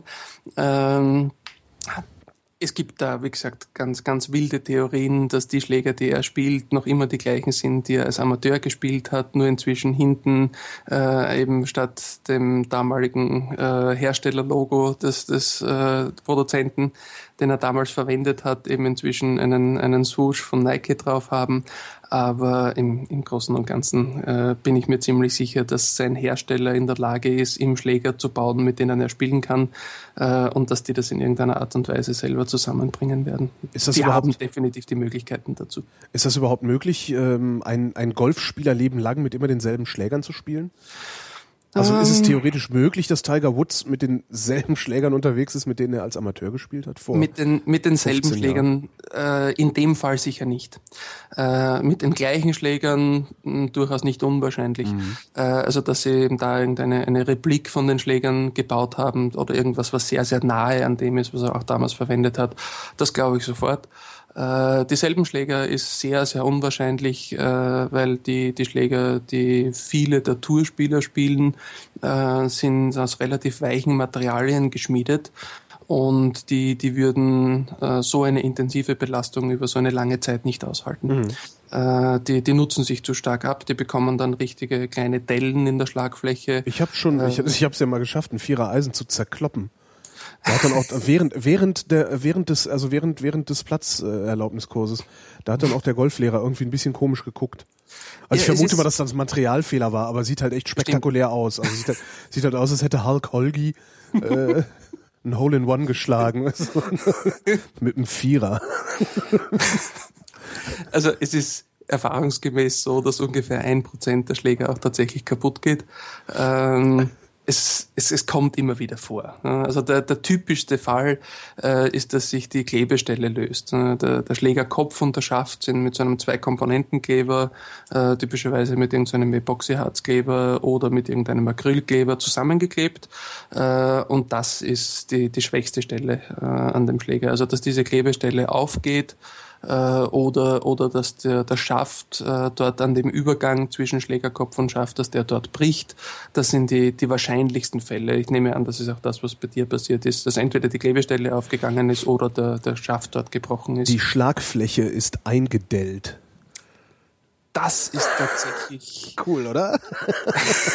das Ding hebe ich auch mein Leben lang auf. Ja, ja bitte. Ja. Äh, also da, da wahrscheinlich vorher Red Bull getrunken oder so. Ich habe keine Ahnung, aber das sieht echt spektakulär aus. Es ist eine richtige Delle drin. Also ja, das ist, das ist, das ist mehr als ungewöhnlich. Ja. Das sollte im Normalfall nicht passieren. äh, ja, sowas, sowas kann schon vorkommen. Also, wie gesagt, äh, eine, eine, eine ganze Karriere lang mit denselben Schlägern zu spielen, äh, halte ich für sehr, sehr unwahrscheinlich. Äh, gerade jetzt auch in der, in der Zeit, äh, in der, in der wir unterwegs sind. Äh, es hat sich bei, bei den Golfschlägern in den letzten zehn Jahren enorm viel entwickelt. Da, da hat sich tatsächlich auch technisch sehr viel getan. Ähm, und, und es ist eher unwahrscheinlich. Bei den, bei den klassischen Eisen äh, noch am allerwenigsten. Ne? Äh, also bei so einem Produkt, wie, wie es zum Beispiel der Tiger Woods spielt oder wie viele der Profis äh, äh noch tatsächlich damit unterwegs sind, ganz, ganz klassische Eisen, äh, da ist der Fortschritt nicht so rasant. Ne? Das ist wahrscheinlich in vielen Fällen eine Modeerscheinung, da irgendwas Neues zu nehmen, aber da muss man nicht unbedingt. Braucht der Anfänger eigentlich einen vollen Satz Golfschläger oder ist das übertrieben? Ähm, also weil ich merke einfach, wenn ich wenn ich dann auf dem Platz war, habe ich ja. gemerkt, ich spiele irgendwie drei, vier Schläger und das war's. Es das hängt sicher sehr stark davon ab, wie, äh, wie intensiv man das betreibt. Mhm. Äh, ich, ich würde dich da jetzt einmal mit, mit so wenig, wie du mir erzählt hast, äh, als, als Sonderfall sehen. Äh, wenn, wenn jemand das ernsthaft betreiben möchte und einigermaßen regelmäßig spielen geht, äh, würde ich empfehlen, am Anfang ein, ein gutes, angepasstes Einsteigerset zu kaufen. Äh, das ist so typischerweise eine Investition von sagen wir mal ungefähr 500 Euro. Mhm. Äh, das würde ich erwarten, dass das eine, eine Lebensdauer hat von ja zumindest drei bis vier Jahren. Mhm. Ja? Äh, ich habe auch schon Kunden gehabt, die das zehn Jahre lang gespielt hat. Das ist wahrscheinlich eher die obere Grenze. Äh, und es gibt immer, immer wieder auch welche, die schon im nächsten Jahr dastehen und was Neues haben möchten. Aber, aber das ist so typischerweise der Zeitraum, äh, den man ein gutes, angepasstes Einsteigerset spielen kann. Ähm, und ja, ich würde dir da empfehlen, ein halbwegs voll ausgestattetes Set zu nehmen. Du brauchst sicher nicht vom ersten Tag weg 14 Schläger, aber so 8, 9, 10 Schläger äh, macht auch von Anfang an Sinn.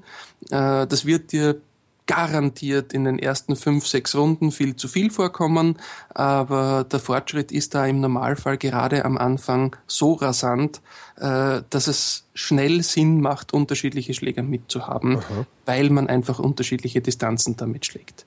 Äh, und das ist äh, das Um und Auf im Golf ist Distanzkontrolle und es, es macht einfach Sinn, Schläger für unterschiedliche Distanzen mitzuhaben äh, und relativ schnell zu lernen, wie weit man denn einen Schläger tatsächlich schlagt. Und ja, es ist, also ich habe noch niemanden erlebt, der in der dritten oder vierten Runde gesagt hat, ja, also ich brauche definitiv jede Runde alle zehn Schläger. Mhm. Ähm, aber, aber ja, so, also wenn man mal äh, in der Rundenanzahl zweistellig ist, äh, gibt es kaum jemanden, der das nicht braucht. Äh, also es, es geht am Anfang relativ schnell. Der Fortschritt ist da recht groß und, und man braucht sicher die Unterschiede.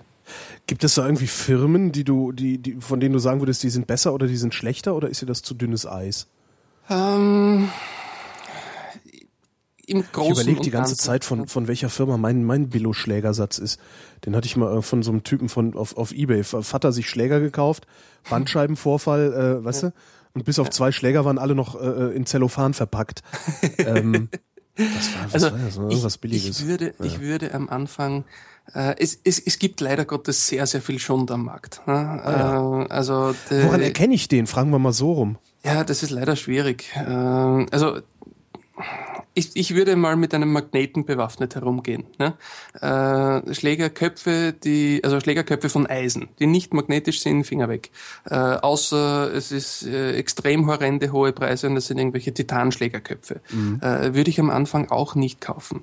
Es macht überhaupt keinen Sinn, am Anfang irrsinnig viel Geld in Schläger zu investieren.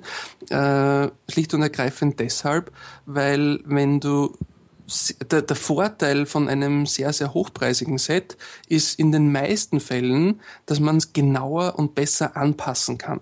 Mhm. Äh, wenn du aber noch keinen entwickelten Schwung hast und jeder anders ist, dann ist die einzige Anpassung, die irgendjemand für dich machen kann, äh, den Schläger an deine körperlichen Voraussetzungen und an deine athletischen Möglichkeiten anzupassen.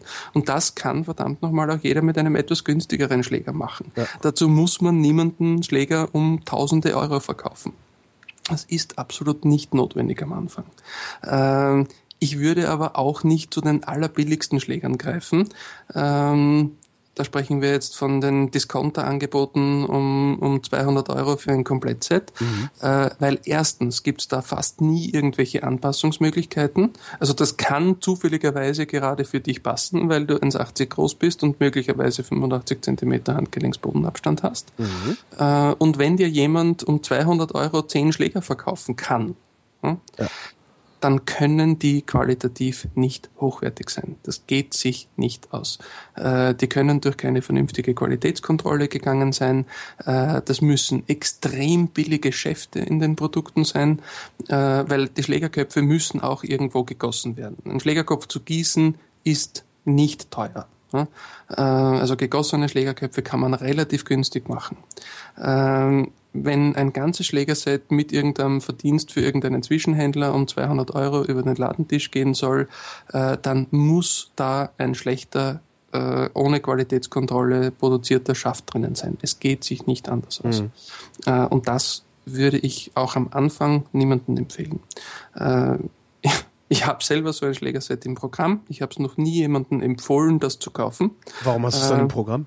Ich habe es deswegen im Programm, äh, weil ich es als, äh, als Konkurrenzprodukt zu den Discountern äh, in, in meinem Produktportfolio brauche. Verstehe, das äh, heißt, wenn einer sagt, na hier beim, beim Billa, die haben gerade Golfschläger im Angebot, sagst du, ja, kannst du von mir aber auch ja, haben. Kannst du von mir haben, ja. Okay. Äh, genau dafür habe ich es im Programm. Äh, wie gesagt, ich, ich habe die aktiv noch nie jemandem empfohlen. Es gibt einen Anwendungsfall, wo ich verstehe, wenn das jemand kauft. Äh, und das ist praktisch genau deiner. Äh, wenn jemand sagt, äh, ich möchte eigene Golfschläger haben, äh, ich gehe aber dreimal im Jahr spielen. Ja.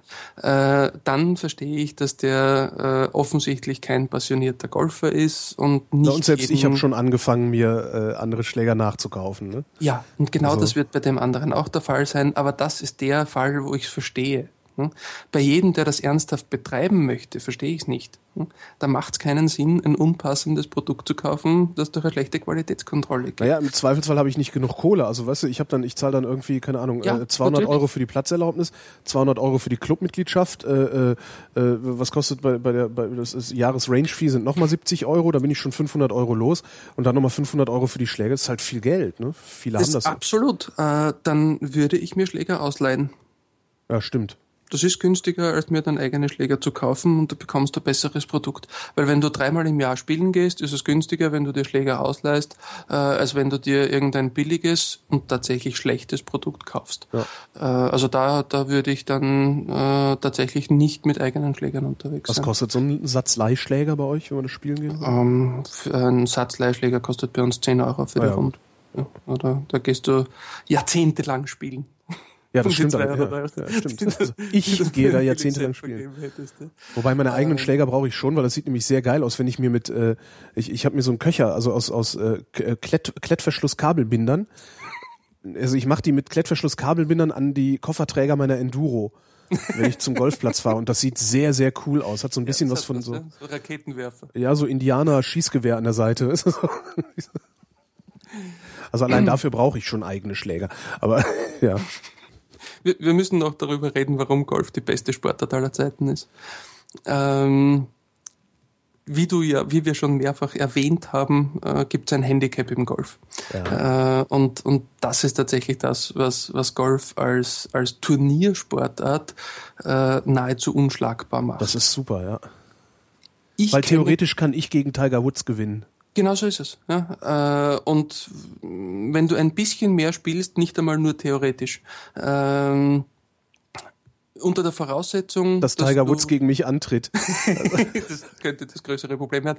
Äh, unter der Voraussetzung, dass du ein zu deiner Spielstärke passendes Handicap hast, äh, kannst du gegen jeden anderen Spieler dieser Welt auf jeden beliebigen Platz dieser Welt antreten äh, und ihr beide werdet eine realistische Chance haben zu gewinnen oder zu verlieren. Das musst du natürlich und, jetzt nochmal ordentlich erklären. Ne? Klar. Ähm, die zwei Sachen, die am Golf wirklich toll sind. Erstens einmal das Spielen unterschiedlicher Plätze, äh, auf das komme ich dann nachher, und vor allem eben dieses Handicap-System. Äh, wir haben vorher schon erwähnt, Holger, du hast Handicap, äh, was war 54. 54 äh, wenn du jetzt äh, ein bisschen intensiver in das Geschehen einsteigst und ein paar Turniere spielst, äh, heißt dieses Handicap 54, äh, dass du drei Schläge pro Loch äh, auf einem 18-Loch-Platz, drei Vorgabeschläge pro Loch bekommst. Ne? Dreimal 18, 54. ich darf pro Loch im äh, Schnitt dreimal mehr Loch. Drei Schläge mehr brauchen als ein Pro. Genau. Mhm. Ja. Äh, der, der Pro, der ohne Vorgabe antritt oder mit Handicap 0 antritt. Äh, das heißt, du darfst pro Loch drei Schläge mehr brauchen. Wenn du nur zwei Schläge mehr brauchst als er, hast du auf dem Loch besser gespielt als er. Äh, und wenn du insgesamt eben nur um 53 Schläge mehr brauchst als er, hättest du besser gespielt gespielt als er. Ähm, das wäre also die, die Basisvariante, wie das Handicap funktioniert. Äh, typischerweise kannst du, wenn du Turniere spielst, dein Handicap verbessern. Mhm. Ich glaube, bis, bis 36 kann ich das sogar, wenn jemand, der ein gutes Handicap hat, sagt, ja, der kann 36. Ne? Ähm, gibt es irgendwie so eine Ausnahmeregelung oder, so, oder Sonderregel? Wie die, wie die Regelung in Deutschland ganz genau ist, äh, weiß ich da nicht, aber ich kann es dir sagen, wie es in Österreich ist. Äh, du kannst äh, äh, sogenannte Extra Day Scores liefern. Äh, meines Wissens ist es in Deutschland auch genau gleich. Äh, du kannst also mit einem, mit einem anderen Spieler, mit einem Zähler äh, auf genau. den Platz gehen, äh, musst das vorher anmelden im Sekretariat äh, beziehungsweise in deinem Heimatclub und sagen, ich spiele eine Handicap-wirksame Runde an dem und dem Tag auf dem und dem Platz ähm, und, und äh, spielst dann dort deine 18 Löcher, schreibst mit, äh, der Zähler bestätigt dir dein Ergebnis, das du gespielt hast, also unterschreibt deine Scorekarte und äh, dann kannst du dich innerhalb deiner Handicap-Gruppe verbessern. Mhm. Äh, was die Handicap-Gruppen sind, dazu kommen wir gleich. Die, äh, du darfst aber nicht eine Handicap-Gruppe damit überspringen. Das heißt, in deinem Fall äh, geht deine Handicap-Gruppe, äh, das sind die sogenannten Clubvorgaben von 54, das ist die höchste Clubvorgabe, äh, bis 37, das ist die niedrigste. Mhm. Äh, also das ist minus 37. Ähm, das heißt, du kannst nicht bis auf Handicap 36 kommen, aber du kannst dich in solchen Privatrunden bis auf Handicap 37 verbessern. Äh, um auf Handicap 36 zu kommen, musst du das tatsächlich in einem Turnier machen. Verstehe. Ja. Ähm, Wichtig ist, das muss man vielleicht auch nochmal erklären. Also es, viele Anlagen lassen dich unterhalb eines bestimmten Handicaps genau. gar nicht erst auf den Platz. Das heißt, äh, also zum, also es gibt es gibt halt Golfplätze, die sagen unterhalb, also wenn du wenn du schlechter ein schlechteres Handicap als äh, 24 zum Beispiel hast, kommst du bei uns nicht drauf. Dann mhm. lassen die dich halt gar nicht erst spielen. Ich weiß nicht, wie sehr das in Deutschland verbreitet ist mit, mit so einer niedrigen Vorgabe. In Österreich, glaube ich, gibt es da nicht einmal eine Handvoll Plätze, die, die so niedrige Vorgaben ich haben. Kenn das, äh, ich kenne ja. das aus Mallorca. Die, mhm. äh, da, da wird das ganz gerne gemacht. Also die, die schönen Plätze auf Malle äh, ja. machen dann so 24er Vorgaben, weil sie ganz genau wissen, dass äh, Boris Becker das hat, ich aber nicht. äh, es ist, ist tatsächlich in, in vielen Tourismusregionen so, äh, dass es da für, für ja, äh, die, die äh, entweder exklusiveren Anlagen mhm. oder Anlagen, die, die, die tatsächlich auf die Spielgeschwindigkeit bedacht sind, dass es da solche Vorgabegrenzen gibt. Klar, und da, dann, ähm, dann, da kann man im Übrigen dann auch in, der, in der kalten Jahreszeit, kannst du mit denen halt auch verhandeln. Wenn da nichts los ist, kannst du halt auch hingehen, kannst sagen, pass mal auf, Alter, hier, ich habe zwar keinen 24er, ja. sondern einen 54er, aber hier ist außer mir niemand. Äh, wie ja. sieht's denn aus? Und dann sagen die auch, ja, Spiel, hau rein. Also im, im Großen und Ganzen äh, durch Winken mit Geld äh, kann man das sehr viel erreichen. Ähm, das ist, das ist äh, überall gleich. Ja. Äh, solche, de, wenn du überzeugend argumentieren kannst, dass du die Spielgeschwindigkeit einhalten wirst, dann äh, würde es mich wundern, viele Plätze auf der Welt zu finden, die dein Geld nicht nehmen. Ja. Äh, also das ist, das ist sicher eher ich unrealistisch. Glaube, der Golfclub Wannsee, der Golfclub Berlin Wannsee, der würde, glaube ja. ich, trotzdem mein Geld nicht haben wollen. Genau, genau. Das sind halt also solche, solche, Traditionsclubs. definitiv. Ja, ja, klar. Mhm. Das sind dann so, so 100 Jahre alte Traditionsclubs, wo du äh, auch noch nicht mal spielen kannst, wenn du mit einem Clubmitglied kommst. Oder nur uh, werktags vormittags genau, oder sowas. Ja. ja, Freitag aber bitte nur bis 8.30 Uhr. Genau. Muss man äh, auch erklären, ähm, viel, zu, zu vielen Anlagen ist der Zutritt komplett verwehrt. Also normalerweise kann man überall hingehen, kann sagen, hier ist mein Handicap, also ich, hab, ich, ich kann spielen, ich zahle ein Green Fee, ich gehe eine Runde. Äh, gibt aber auch Plätze, die sagen, bei uns kommst du nur rein, wenn du ein, mit einem Clubmitglied zusammenkommst. Genau. Und ja. dann gibt's halt auch Plätze, die sagen, bei uns kommst du noch nicht mal rein, wenn du mit einem Clubmitglied zusammenkommst. das gibt's halt auch das ist die, die Variante ist sehr selten. Ja, ich kenne zwei. Äh, heftig. Und das sind auch äh, über 100 Jahre alte Clubs. Also, ja. äh, also im, im Großen und Ganzen. Und ich muss dazu, äh, entschuldige, ich, mu ich muss dazu sagen, äh, das, das gilt dann aber auch nur am Wochenende. Also werktags, ja, genau. ne, also Mittwochmittag äh, kommst du dann rein, aber am Wochenende ist dann nur für Clubmitglieder. Ja, also das, das, das kenne ich durchaus auch, das gibt's durchaus. Ähm, aber also im, im Normalfall der, der typische Golfclub in, in Österreich oder in Deutschland äh, ist ein solcher, wo du als Gast willkommen bist. Mhm. Äh, in einigen Fällen gibt's Handicap-Beschränkungen. Äh, Im Großen und Ganzen äh, kann man diese Handicap-Beschränkungen äh, bis zu einem gewissen Grad umgehen, äh, was in vielen Fällen, also wenn jetzt zum Beispiel eine Gruppe daherkommt, wo einer dabei ist, der diese Handicap-Beschränkung nicht hat und die anderen, die dabei sind, haben die Handicap-Beschränkung, sind also routinierte Golfer, äh, dann wird dich keiner abweisen. Mhm. Also würde mich, würde mich sehr wundern. Äh, wenn eine Gruppe platzreife Spieler kommt und sagt, wir würden jetzt gerne, äh, dann ist die Voraussetzung wahrscheinlich die, die du vorher gesagt hast, dass auf dem Platz an dem Tag nichts los ist. Ja. Ähm, und dann wird wahrscheinlich trotzdem funktionieren, egal ob Handicap-Beschränkung oder nicht. Äh, das, ist, das ist sicher der, der Großteil der Golfanlagen im, im deutschsprachigen Raum. Äh, reine Privatclubs eher die Ausnahme, wirkliche Public Clubs, wo jeder hinkommen kann, ohne irgendwelche Beschränkungen, auch die Ausnahme. Mhm. Äh, davon gibt es wahrscheinlich mehr als reine Privatclubs, aber äh, es hat sich bei uns noch nicht wirklich durchgesetzt. Also ich, ich naja, es ist ja auch ein gewisses Risiko. Ne? Also es ist ja. ein gewisses Risiko. Du, du investierst halt doch relativ viel Geld in so eine Anlage. Ähm, und wenn du sagst, wir machen es jetzt komplett public, äh, kann es dir halt passieren, dass du da eine Woche lang nur Leute drauf hast, die den Rasen einmal komplett umpflügen. Ähm, Ja, wobei, äh, wenn man, wenn man das ist halt, das ist genau die Schwierigkeit, dass es, dass es bei uns kein Breitensport ist. Mhm. Das würdest du, das würdest du in England in der Form nicht erleben. Äh, wenn du dort auf einen Public Course gehst, dann gehen dort die Leute spielen, die auch von Golfspielen eine Ahnung haben, weil die Leute, die keine Ahnung von Golfspielen haben, die gehen auf irgendwelche Pitch-and-Putt-Anlagen. Mhm. Äh, und die gibt's eben so, wie es bei uns Minigolfplätze gibt. Ja. Äh, und, und, und dort geht man eben hin, um, um Golf zu schnuppern. Hm? Genau, ja, gibt's bei uns in Berlin eine sehr schöne. Also die ja. haben so ganz klein bisschen, also ganz kleinen Pitch-and-Putt-Bereich und das Wesentliche ja. ist Driving Range.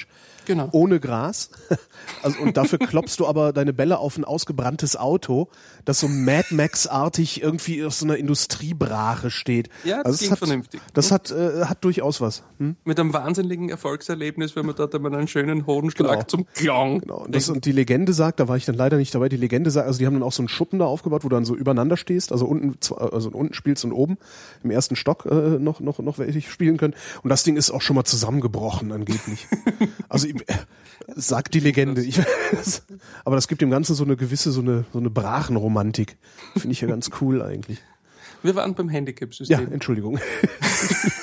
ich wollte nicht unterbrechen. Ja, Klaus Abschweifen Deschmann. Genau. Ähm, die das Schöne an dem Handicap-System ist, wenn du ein einigermaßen zu deiner Spielstärke passendes Handicap hast, kannst du tatsächlich gegen jeden anderen antreten äh, und beide haben eine realistische Chance zu gewinnen oder zu verlieren.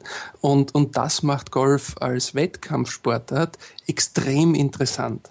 Und ich meine da jetzt Wettkampf tatsächlich nicht im, im, im großen sportlichen Meisterschaftswettkampf, äh, sondern im freundschaftlichen Wettkampf ums Bier danach. Ja. Äh, und, und das funktioniert einfach sensationell gut. Und, äh, und das macht es eben, äh, eben wirklich als, als, als äh, Wettkampfsportart extrem interessant. Und die, die zweite Geschichte äh, ist eben tatsächlich das Spielen auf anderen Plätzen.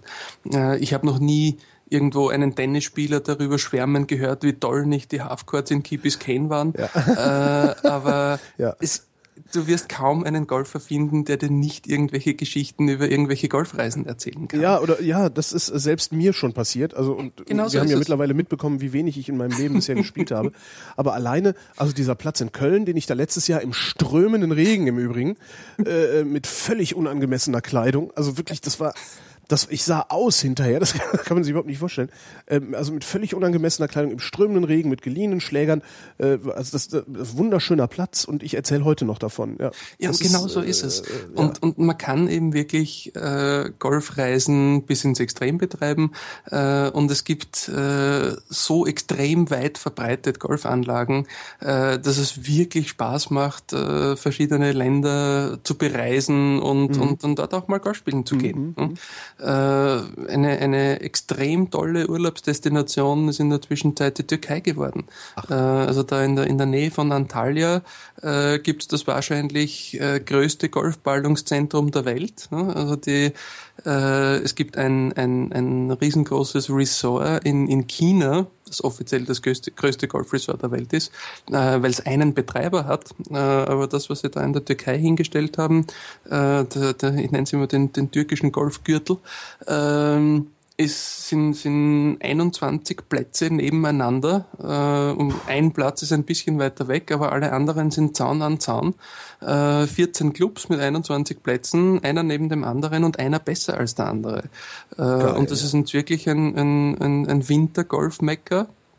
Äh, also dort kann man wirklich für, also leider inzwischen für ein bisschen mehr Geld. Das war eine Zeit lang sehr günstig. Inzwischen sind auch die drauf gekommen, dass sie äh, von den mitteleuropäischen Golfern sehr viel Geld verlangen können, äh, damit die im Winter auch auf die Golfanlage gehen können. Äh, aber, aber die haben dort wirklich äh, ein, ein beeindruckendes äh, Golferlebnis aus dem Boden gestampft. Mhm. Äh, also da ist typischerweise Strand, dann Hotels und dahinter Golfplätze. Und wirklich einer nach dem anderen. Das ist in, in Belek in der Türkei. Haben wir da eigentlich auch sowas wie ein Umweltproblem beim Golf? Also was natürlich, was du natürlich hast, ist auf so Inseln wie Mallorca, die Golfplätze, die nehmen extrem ja. viel Trinkwasser. Ja, ja sicher. Ähm, ist das äh, weit verbreitet oder ist das dann so ein mallorquinisches Sonderproblem? Ähm, also dort in der Türkei gibt's das Problem in der Form sicher nicht, äh, weil dort ist äh, rundherum Hochgebirge und die haben genug Wasser. Mhm. Aber und die haben auch eine relativ gute Wasserqualität, aber gerade auf so einer Insel wie Mallorca ist das bestimmt ein Problem. Ähm, und äh, aus dem aus einem ökologischen Gesichtspunkt ist ein Golfplatz eine Monokultur. Also ich bin da sicher der Letzte, der sagt, ja, das ist natürlich die schöne Natur und wie herrlich naturbelassen das alles ist. Ähm, wenn das jemand einigermaßen ökologisch äh, sinnvoll betreibt, dann ist ein Golfplatz nicht notwendigerweise eine große Belastung für den Boden, mhm. aber äh, es wird viel Wasser gebraucht. Äh, in den meisten Fällen wird es, äh, werden Golfplätze auch dorthin gebaut, wo es entsprechende Wasserzufuhr Zufuhr gibt äh, und die, die meisten Golfplätze haben aus gutem Grund irgendwo große Teiche. Äh, die sind nicht nur dazu da, um Golfbälle zu fressen, sondern die sind tatsächlich auch die Wasserdepots für die Sprenkleranlagen, äh, weil die, die, die Rasenflächen müssen bewässert werden, mhm. sonst, sonst funktioniert das nicht. Ne? Also es, ist, es müssen zumindest die Grüns bewässert werden. Äh, man kann sicher einen Golfplatz auch so betreiben, dass man die Fairways, also die, die Spielbahnen selber, nicht das Grün, den Teil, äh, wo dann der Ball gerollt wird, äh, dass man die Fairways nicht stark bewässert. Das ist sicher möglich. Äh, man muss halt dann damit leben, dass das nicht besonders schön ausschaut, weil das trocknet dann in vielen Fällen aus und wird sehr braun.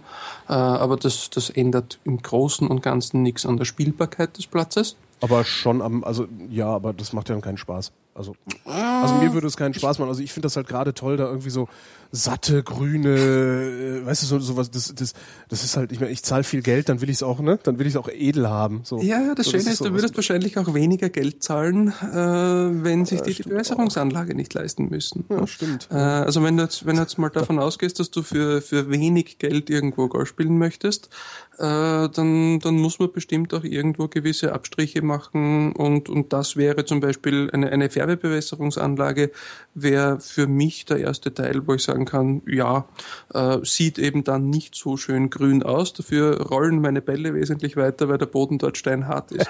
äh, also, und wenn man Langeweile hat, kann man noch Bull spielen am Rand. ja, also das, es hat durchaus auch seine Vorzüge. Äh, aber das, also das, das wäre was, wo ich durchaus bereit wäre, äh, Abstriche in Kauf zu nehmen. Ähm, Na, man müsste es halt mal ausprobieren. Vielleicht gibt es ja sogar eine Möglichkeit, das dann auch in eine, in, eine, in eine trotzdem coole Landschaft einzubauen oder zu verwandeln. Ne? Ich, ich spiele schon sehr, sehr lange Golf, weil ich äh, ja, nicht durch Zufall, sondern durch meine Eltern dazugekommen bin. Äh, die wiederum sind durch Zufall dazugekommen. Die waren irgendwann einmal äh, in, in einem Cluburlaub in Frankreich äh, und waren eigentlich zum Tennisspielen dort äh, und haben vor dem dortigen Balkon äh, haben die den, den Golfplatz gehabt und haben gesehen, dass also in der französischen Sommerhitze dort irgendwelche Wahnsinnigen mit Golfschlägern bewaffnet über den Platz gehen. Äh, und haben sie gedacht, das ist ein Unsinn, aber das, das müssen wir jetzt auch probieren. Und die haben noch im Urlaub aufgehört, Golf, äh, Tennis zu spielen und spielen seither Golf. Ähm, du bist also damit aufgewachsen? Ich bin, ich bin tatsächlich damit aufgewachsen. Ja. Und äh, ich, also der, der Platz, auf dem ich aufgewachsen bin, der hatte damals keine Färbebewässerungsanlage. Äh, und ich habe das erst äh, vor kurzem wieder mal die Geschichte erzählt, weil ich jetzt äh, vor, vor ein paar Wochen wieder mal bei meinen Eltern zu Hause war und wir miteinander eine Runde gespielt. Und äh, ich kann auf dem Platz inzwischen nicht mehr meine Drives dort hinschlagen, wo ich früher gelegen bin, weil der Platz jetzt eine Färbebewässerungsanlage oh. hat. es ist nicht mehr alles so hart wie früher. Die Bälle rollen nicht mehr so weit.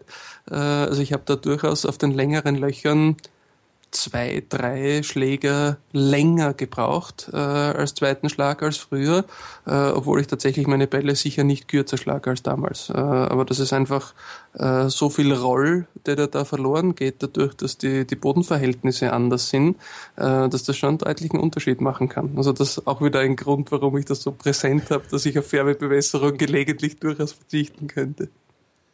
Ähm, jetzt jetzt gibt's so, es gibt ja nicht nicht sonderlich viele Berufe so rund um Golf. Also jetzt dich, dich als Klapp, Klappfitter gibt's dann dann ja einen Golflehrer und das war's ja eigentlich schon, was es da so ja, gibt, oder? Also, also typischerweise gibt's halt äh, eine eine Besetzung im Sekretariat. Ja, okay, aber das ist ja Und, und sonst, also an, an, an, an Jobs direkt im Golf, äh, ist es, ja, also sicher die Leute, die dich mit Schlägern versorgen, äh, die Leute, die dir sagen, was du zu tun und zu lassen hast, äh, als äh, aus einem aus einem technischen Aspekt äh, die Golflehrer.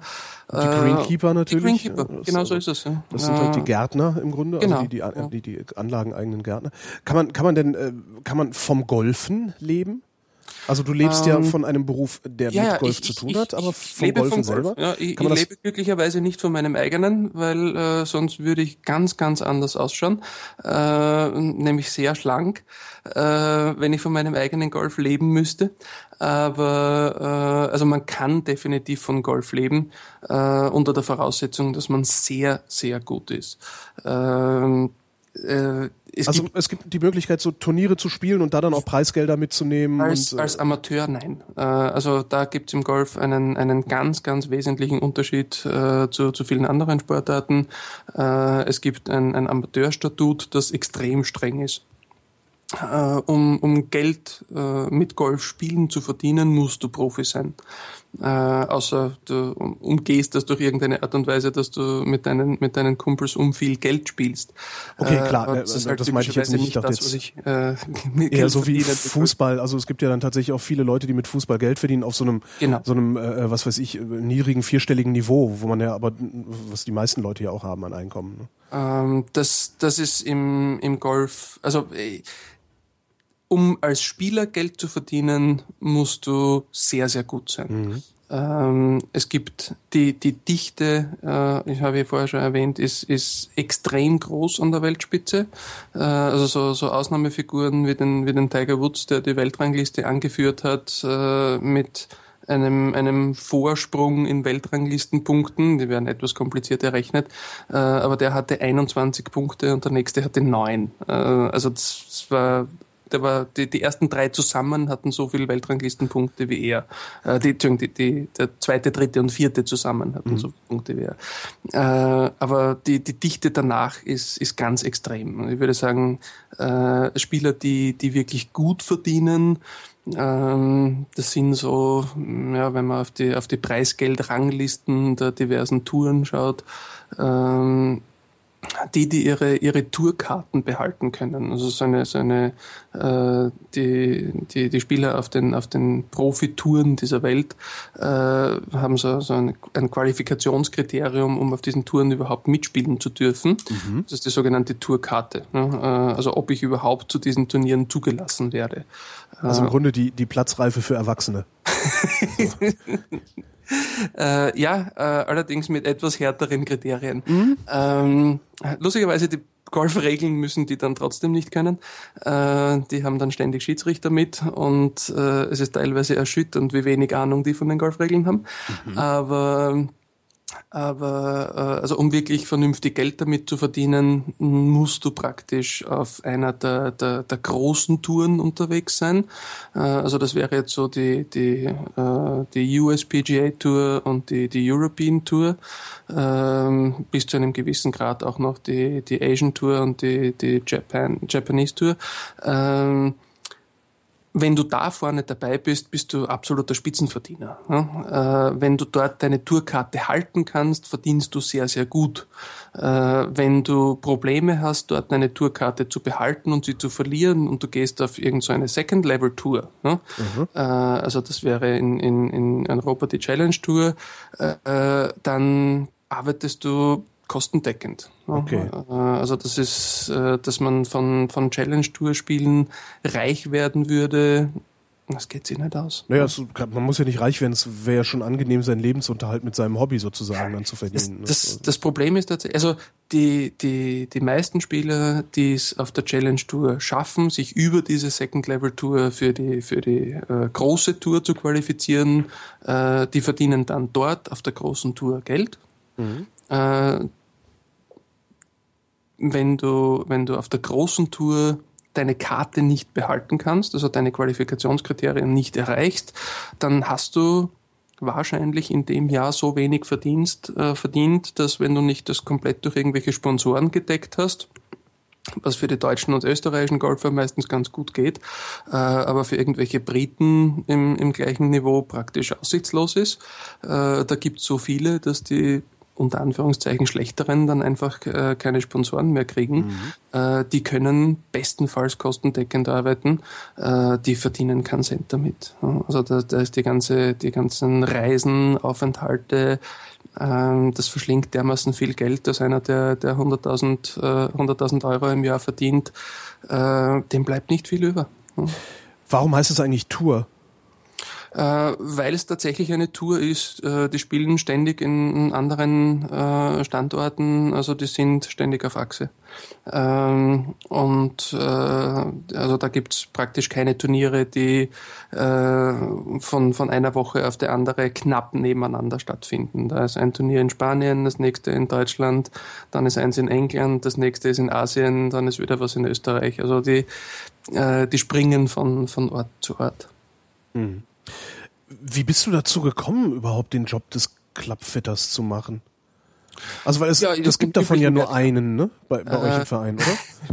bei, äh, bei uns in den, in den Golf Range Anlagen rund um Wien herum äh, gibt es drei, die das hauptberuflich machen. Mhm. Äh, in, wir haben drei Standorte und in, in, in jedem Standort gibt es einen.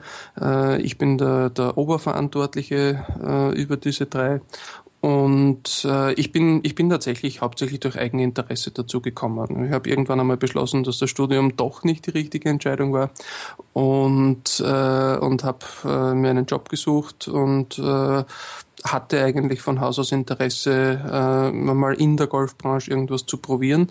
Äh, vor allem einfach durch, die, äh, durch meinen, meinen eigenen Werdegang, da ich schon sehr lange im, im Golf dabei bin und, und bin dann einmal in ein Sekretariat gekommen. Ich habe mich immer schon für meine eigenen Schläger interessiert äh, und bin dann relativ schnell auch dort im, im, im Shop aufgestiegen und, und äh, habe mich halt darum gekümmert, was macht denn eigentlich äh, für einen anderen Spieler Sinn? Warum sollte er äh, irgendeinen bestimmten Schläger verwenden? Ähm, ich habe mich, also es gibt, es gibt eine, ein, ein bisschen eine Ausbildung zum Clubfitter. Ähm, da gibt's von, von diversen Schlägerherstellern äh, tatsächlich Schulungen. Äh, es gibt von, von Komponentenherstellern, also man kann Golfschläger nicht nur als ganze Golfschläger kaufen, sondern man kann auch bei einigen Herstellern Einzelteile kaufen. Äh, und diese Komponentenhersteller, die die Einzel Einzelteile verkaufen, die bieten in vielen Fällen auch äh, Schulungen zum Klappfitten an. Mhm. Ähm, das habe ich alles gemacht. Äh, ich habe äh, sämtliche, sämtliche Schulungen, die es da so gängigerweise gibt, hinter mich gebracht. Ähm, und wie gesagt, es war, es war hauptsächlich aus Eigeninteresse heraus, um, um meinen Kunden da bestmögliches Service bieten zu können. Hm. Ähm, Und warum nicht als Golflehrer? Ich, ich habe immer den Eindruck gehabt, ich, ich weiß nicht einmal, ob es stimmt. Ne? Äh, ich ich habe immer den Eindruck gehabt, wenn ich, äh, wenn ich als Golflehrer unterwegs wäre, ne, dann hätte ich permanent immer nur die gleichen Kunden. Äh, also bei, bei allen Golflehrern, die ich kenne, ist es so, dass die ja, ja. Äh, sagen wir mal, einen, einen, einen, einen Kundenstock haben von, ja, es ist eine zweistellige, eine zweistellige Anzahl. Ja? Mhm. Äh, ich will einfach nicht nur ständig mit den gleichen Leuten unterwegs sein. Na, vor allen Dingen, das ist ja, die sind ja dann auch auf dem, auf dem spielerischen Niveau immer dieselben Leute. Also das, das ja. ist halt, äh, ich glaube, davon wird man dann auf Dauer wahnsinnig. Also du hast nur mit Anfängern zu tun und der einzige Unterschied, den du mal hast, ist vielleicht, dass du entweder so, ein, äh, so eine extravertierte Labertasche wie mich hast oder irgendwie jemanden, der das Maul hält. So. Ne? Es ist, wie gesagt, es ist ja, stimmt das, schon. das, was ich mache, ja. ist, ich habe ich hab, äh, einen, einen Kundenstock, der im vierstelligen Bereich ist. Mhm. Ne? Äh, und, und ich sehe meine Kunden regelmäßig äh, aber halt regelmäßig alle drei, vier Jahre. Hm? Mhm. Äh, und und ich, ich mache irrsinnig gern irgendwas. Ich habe mal einen Job gemacht als, äh, als Buchhalter und ich kann mir nichts Schrecklicheres vorstellen, als irgendwo in einem Büro zu sitzen und nicht mit Menschen zu arbeiten.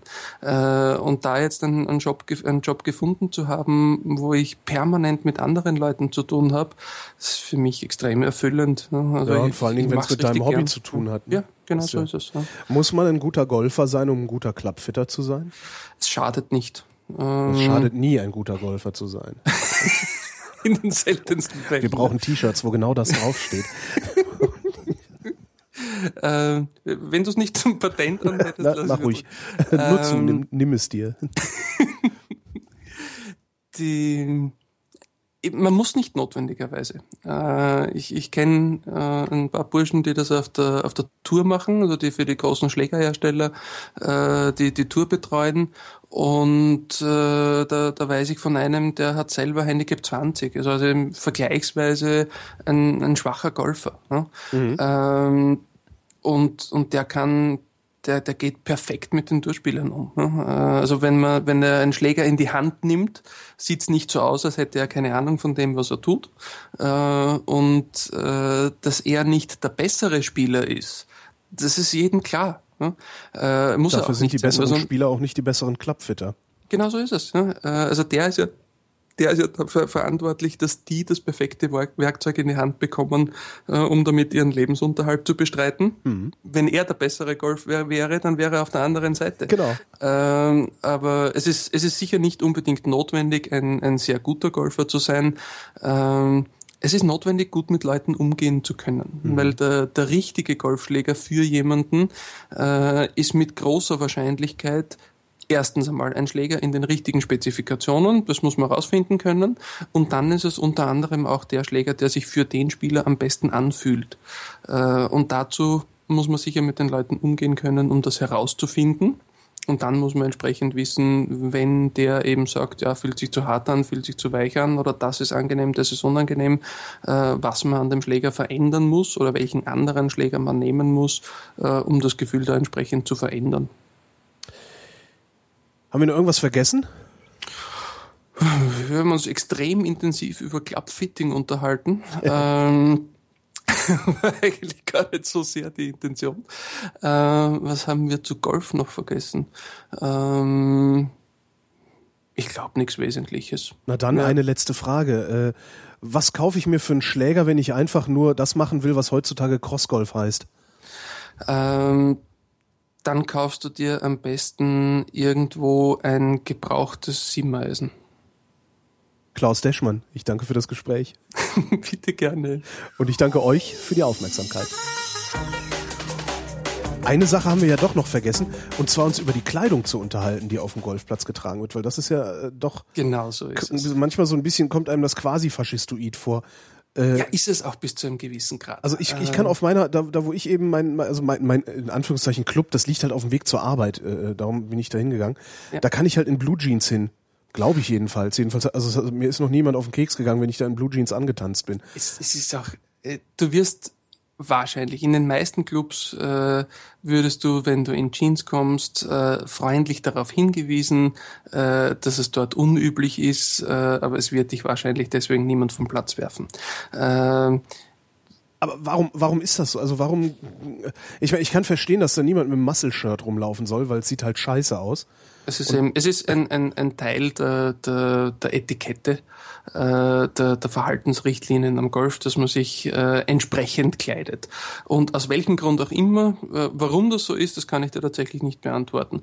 Äh, aber aus welchem Grund auch immer steht da typischerweise drinnen, dass man in Blue Jeans nicht auf den Golfplatz kommt. Wenn du in irgendeiner schönen schwarzen Jeans daherkommst, äh, die nicht irgendwo zerschnitten ist äh, und dann, dann wird kein Mensch dazu was sagen. Ja, wenn du in irgendeiner ausgewaschenen blauen daherkommst, äh, dann wirst du möglicherweise darauf hingewiesen, dass das dort unüblich ist.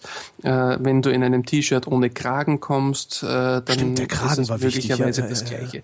Äh, also wenn du, wenn du in meinen Kleiderschrank schaust, dann wirst du äh, dort T-Shirts wahrscheinlich nicht finden. Ne? Äh, dadurch, dass ich schon so ewig damit zu tun habe, habe ich praktisch nur mehr Golfkleidung, ja? Ja. Äh, weil ich weil ich es halt auch normalerweise anziehe. Ja? Ich, ja, ich, ich laufe halt auch ständig im, genau, hm? ich laufe auch ständig im Polohemd rum. Das heißt, äh, ja genau so ist es. äh, also daher war mein Kleiderschrank schon ideal, fast. du bist schon, der, der Rest ist Blue Jeans. Da musste ich mir dann tatsächlich, ich, ich habe mir aber tatsächlich dann auch noch eine, eine, äh, so eine, so eine, so eine Tuchhose gekauft, eine karierte Tuchhose. Ja, kariert, das ist dann mehr so eine Modeerscheinung. Ja. Äh, also äh, ja, selbstverständlich gerne, wenn das wer möchte. An mir schaut das eher eigenartig aus. Äh, An mir auch. ich wurde von meiner Frau auch freundlich darauf hingewiesen, dass Buntfaltenhosen zu mir nicht passen. Nee, das geht bei mir ähm, auch nicht. Ähm. Glücklicherweise weiß ich das aber schon seit vielen Jahren. ja, ja, ich weiß es jetzt auch. Äh, also es hat dann eine, eine äh, längere Beziehung gebraucht, um das herauszufinden. Ich hatte viele davon, ich habe keine mehr. Ähm, und äh, es wird halt jetzt flat top getragen. Äh, funktioniert ja wunderbar. Aber also ich, ich, jetzt, im, im, wenn es ein bisschen kühler wird, äh, trage ich auch am Golfplatz Jeans, ja, aber halt nicht, wenn ich äh, tatsächlich am Platz unterwegs bin, also nicht, wenn ich spielen gehe. Mhm. Äh, da, da würde ich dann wahrscheinlich irgendwas anderes anziehen. Äh, die, die Phase des Wintergolfs habe ich aber äh, schon hinter mich gebracht. Ich wollte gerade fragen, bis zu was für Witterungsverhältnissen oder bis zu was für einer Temperatur spielst du? Äh, ich, also ich habe früher bei, bei allem Wind und Wetter gespielt, weil die Begeisterung natürlich groß war äh, und, und ich habe keine Minute ausgelassen, um auf den Platz zu gehen. Aber inzwischen also es muss mindestens zweistellig sein, äh, mhm. temperaturmäßig. Ich, ich kann mich nicht mehr dazu begeistern, bei, bei 8 Grad und Nebel äh, auf den Platz zu gehen. Äh, ich ich spiele seit über 30 Jahren Golf. Also da, da, da mag ich dann wirklich nicht mehr. Aber ich, ich, ich war heute äh, am, am Platz äh, und, und, und war arbeiten untertags. Und ähm, der Platz war einigermaßen gefüllt. Also es, es finden sich genug Begeisterte, die auch bei, bei 9 Grad und Nebel äh, mit voll bepackt und gut angezogen auf den Platz rausgehen.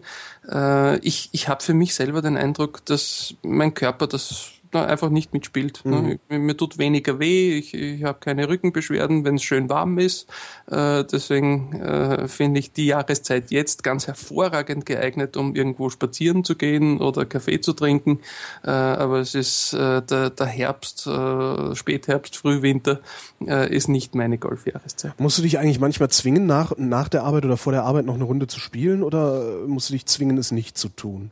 Ich muss mir eher zwingen, es nicht zu tun. Äh, also ich, ich bin immer noch sehr, sehr begeistert dabei. Äh, ich, ich, ich spiele wahnsinnig gerne Golf und äh, die einzige Einschränkung, die ich in wirklich inzwischen für mich habe, ist, ich spiele Schlechtwettergolf nur mehr dann, wenn es aus irgendeinem Grund notwendig ist. Also mhm. Ich, ich spiele bei, bei ein paar nationalen Bewerben äh, regelmäßig mit. Es gibt so eine, eine Mannschaftsmeisterschaft, wo Clubmannschaften gegeneinander antreten. Ein ganz ein lustiger Bewerb, weil man eben nicht nur für sich selbst spielt, so mhm. wie es mhm. normalerweise im Golf ist, sondern tatsächlich für eine Mannschaft antritt. Äh, das würde ich bei jedem Wind und Wetter machen. Äh, Privatrunden bei Schlechtwetter, das habe ich hinter mir. Ja, da geht wirklich der Spaziergang irgendwie ein bisschen schöner. Ja, also meine Frau beschwert sich auch immer wieder, dass ich nicht gern spazieren gehe. Äh, es stimmt nicht, ich gehe sehr gerne spazieren, allerdings nicht in der Golfsaison. Und die ist jetzt im Winter für mich eigentlich vorbei. Also jetzt gehen wir gerne spazieren. Jetzt aber wirklich vielen Dank, Klaus Deschmann. danke, Holger. Und ich bin Holger Klein und danke euch, wie immer, für die Aufmerksamkeit.